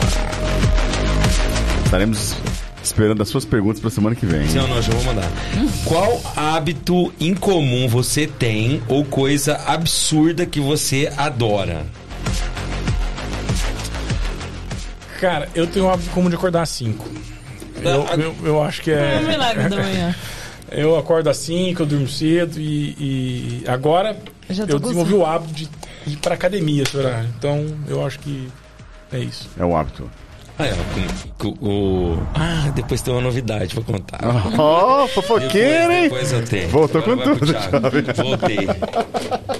Tem coisa boa aí. Quinta bolinha. Thiago também, cara, vai na academia, você vai fazer Quatro e meia, quatro e quatro e meia da manhã. Quatro e meia da manhã. Não, eu, eu- É costume, é hábito. É, mano. O que as pessoas elogiam em você? Boa. Pode falar mentira ou só verdade? As O- medeixas dele. O Léo, o Léo. Gomide gosta do, do meu cabelo. Ele, ele elogiou aqui já o meu cabelo e tal. Mas, em, em geral, é, é, é a capacidade que eu tenho de resumir as coisas. Assim, profissionalmente falando, eu resumo quase tudo que, que todo o texto que chega para mim, toda a estrutura de leitura e tal, eu, eu, eu corto. Eu sou um cara, um cortador de palavras. Então, esse é um negócio que, que eu, eu levo comigo. Objetivo. A síntese é Muito um bom. poder. Ó, essa do basquete. Você viu? Vamos lá, essa é a sexta. Sexta, Sexta vamos lá. bolinha. Sexta bolinha. Ó, essa é boa, hein? Ai, ai, ai. Qual foi a última coisa que você pesquisou no Google? Pode mentir. Posso ver aqui? É, mas a ideia é essa. Tem gente que nós pegamos de surpresa aqui. Ver se é publicável, né? É.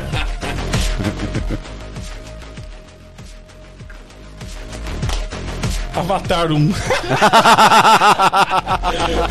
Eu queria saber a data. A data. né? Boa, boa, boa. Carol. Vamos pra sétima bolinha. Tá acabando, tá acabando. E vem aí a pergunta bomba, hein? Pergunta bomba, eu não queria ser você, não. Nossa, caiu, hein? Já está pronta, hein? Já está pronta. É, Essa pergunta é tão bomba. pesada que ela caiu. A pergunta bomba já está pronta. Caiu, Caiu? caiu. Se você tivesse 500 mil pra construir o seu próprio negócio, o que você faria? Eu faria uma escola de negócios. Boa. Porque eu, eu- eu ainda acho que falta a gente é, levar o conhecimento de negócios para as pessoas. Assim, quando eu falo conhecimento de negócios, não é só o conhecimento de fechar negócio ou como funcionam os negócios, mas é o conhecimento de tomar decisões em torno de negócios. de tomar decisões em torno. O que é melhor, assim, no sentido. Como eu avalio o que é melhor? O melhor do ponto de vista econômico, é difícil você falar assim: é melhor você vender chocolate ou vender cerveja? Não, não sei, o mercado pode estar apontando mais para cerveja ou chocolate. É difícil a gente anteceder tão, de maneira tão concreta isso. Mas é, a gente é capaz de organizar informações para tomar a melhor decisão para aquele momento, para nosso momento de, de, de vida mesmo. Assim, ó. Não, tudo bem, eu acho que chocolate faz mais sentido agora, por causa disso, disso. Assim, você melhorar essa decisão aí. Legal. Tal, talvez eu, eu diria até a palavra higienizar a decisão. Ó, boa. Oitava bolinha, oitava bolinha. Ai, ai, ai. Ah, acho que você já quase respondeu essa, hein? Vamos ver agora, você vai ter que responder, hein? O que você fez profissionalmente que te deu sucesso, mas que você não gostaria de repetir? Trabalhei. É, é engraçado que, que a gente a gente é de uma geração, né, de muito esforço. É, pelo menos eu, eu me coloco nessa posição de- do esforço. E a gente vê hoje, talvez uma geração de mínimo, talvez de busca de mínimo esforço e de maior resultado possível. Que é até um conceito de eficiência econômica, né? O que que é eficiência econômica? Você colocar o menor recurso necessário para ter o maior resultado possível. É, mas a nossa geração é uma geração de esforço. Você vê, a gente se esforçou muito mais para ingressar na faculdade porque as gerações de hoje que tem inúmeras faculdades em, em torno delas, inúmeras ofertas, inúmeras possibilidades, alternativas, enfim. É, eu acho que esse esforço custou muito caro pra gente. A, gente. a gente ainda se esforça muito em coisas que talvez a gente pudesse encurtar mais. Ter, ter- tocar de maneira mais suave, sabe? Eu acho que, que esse é um exercício que eu tento fazer. É, eu converso com algumas pessoas tal, e eu tento viver mais suave, assim. Nona, nona, nona, nona bolinha. Ah, tá acabando. Vem a Tá, pergunta tá. bomba. Tá pronta a pergunta bomba, hein? E é grande. Essa aqui que é. Se, se você tivesse toda a liberdade financeira até a morte e pudesse escolher um projeto para tocar, o que faria e por quê? Não, é- essa resposta ainda é fácil pra mim. Eu, eu cuidaria da minha filha do, do ponto de vista da, do acompanhamento da educação dela, da, da forma como ela encara as coisas, da saúde mental dela. Eu acho que eu me dedicaria a isso. Me dedicaria, assim, a, a, permitir, a permitir, a levar a ela experiências que a permitam viver de maneira plena. Bom, muito bom. A última. A última, agora, porque aí vem aí a pergunta bomba. Bomba. Bomba. Vamos lá então. Pensou o Job cantando axé? Ixi, já cantei já, achei. Eu já na que minha fazer um grito de carnaval com o É Job verdade. aqui. Posso fazer um spoiler aqui? Claro. Vocês não sabem, mas o Job teve um, um grupo de pagode. Ah, não, contou pra nós, contou.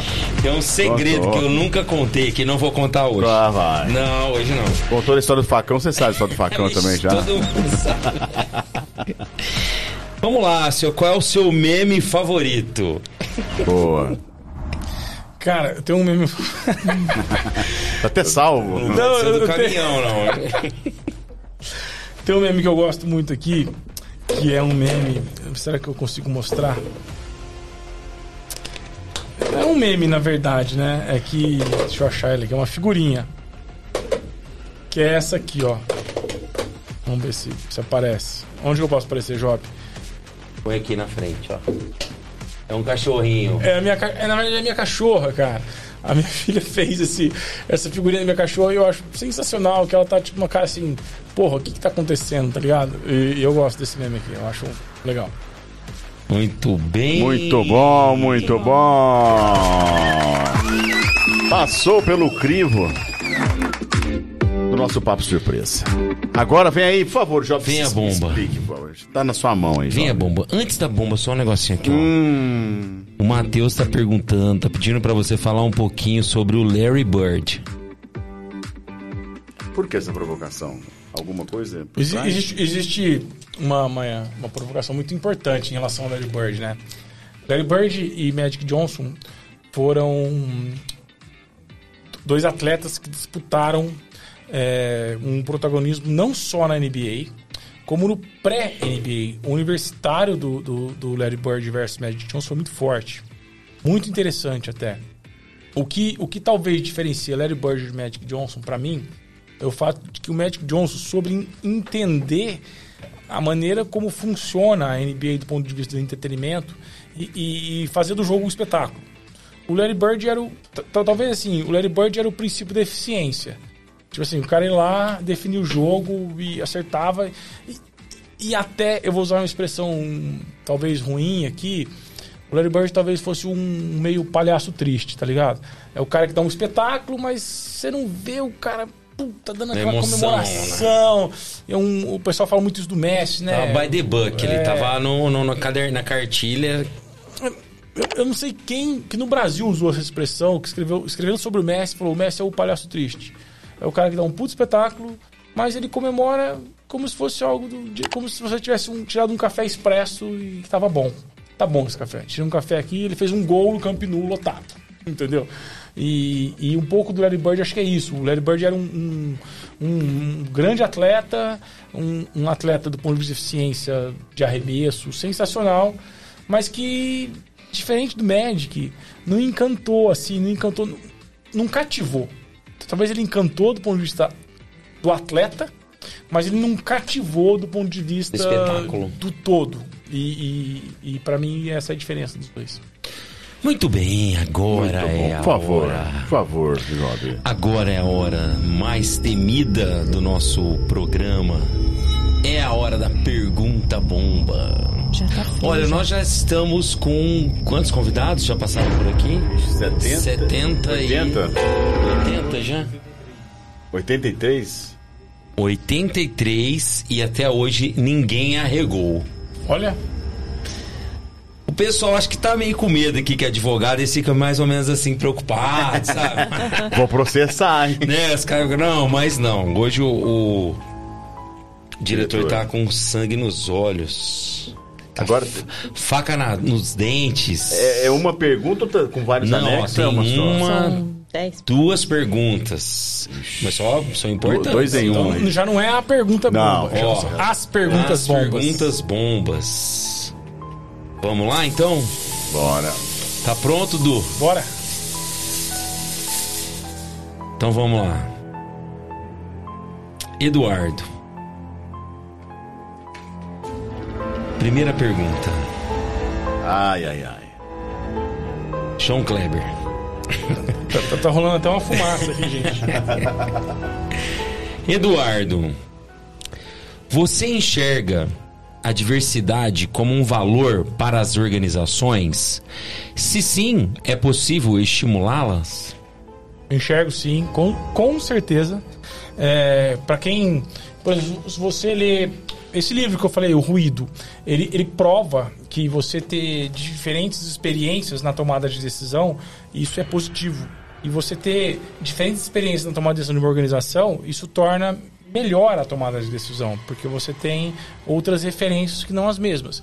Aliás, eu até digo, digo um pouco diferente. Eu acho ruim você não ter é, você ter uma única referência, uma única, um único tipo de formação para qualquer organização. Então imagine que você ah, eu contrato só é, executivos com essa formação de tal faculdade ou tal faculdade. Dizer, você tem um único, um- uma única forma de, de, de, de, de criação de valor ou de análise de valor. E isso não é interessante definitivamente não é interessante. Então, a diversidade traz experiências novas, traz referências novas, traz ela oxigena a tomada de decisão. Eu, eu dou até um exemplo simples, Job.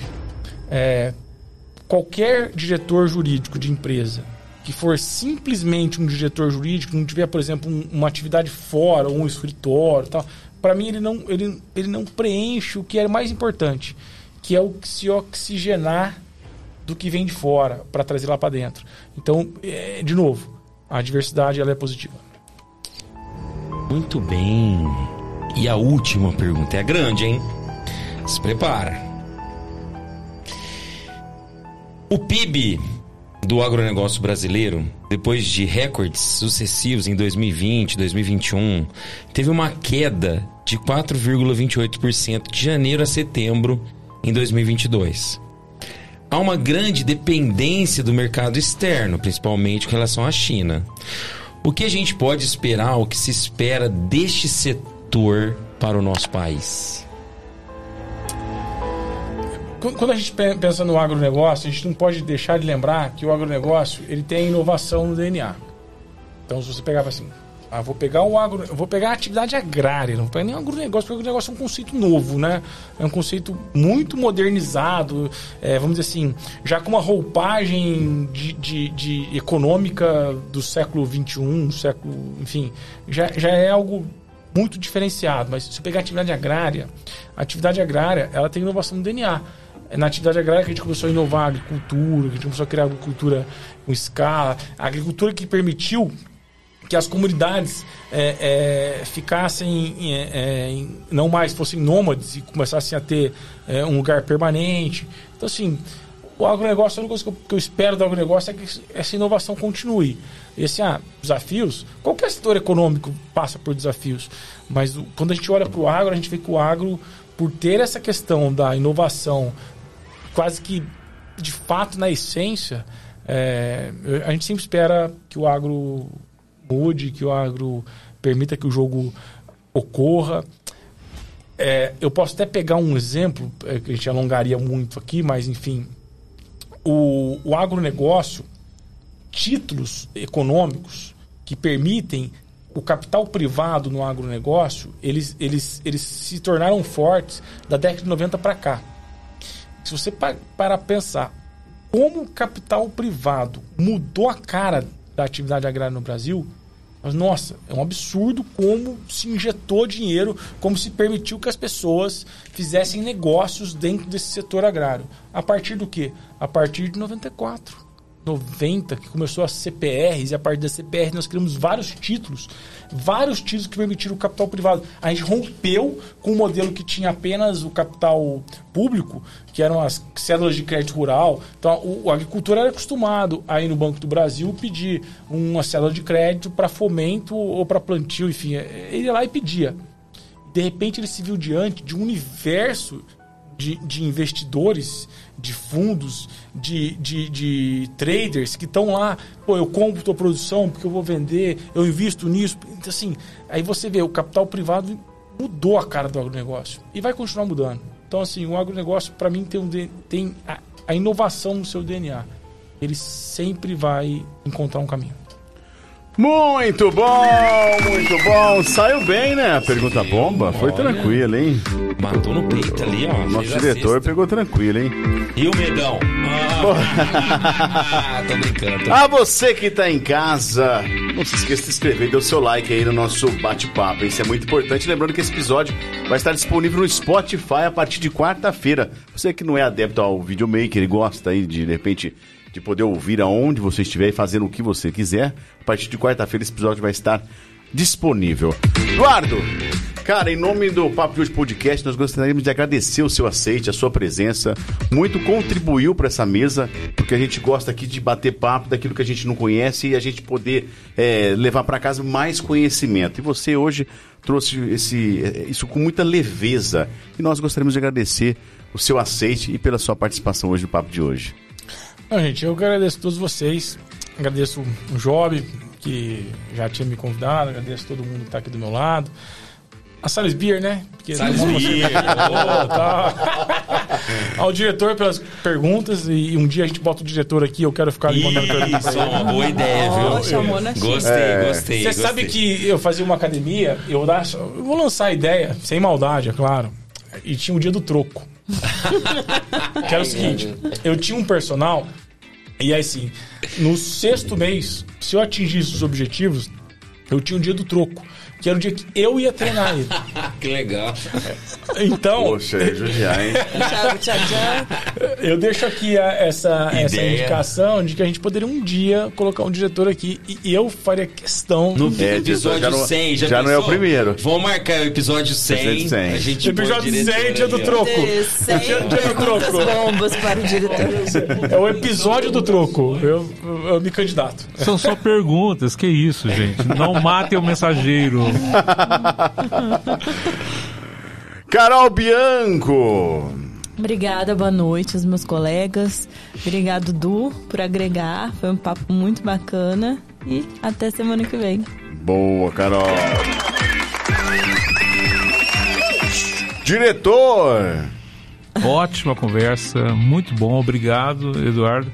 E as suas dicas de livro já vão procurar, porque certamente eu quero saber mais. Então, muito obrigado. Muito bom, diretor. Job Júnior.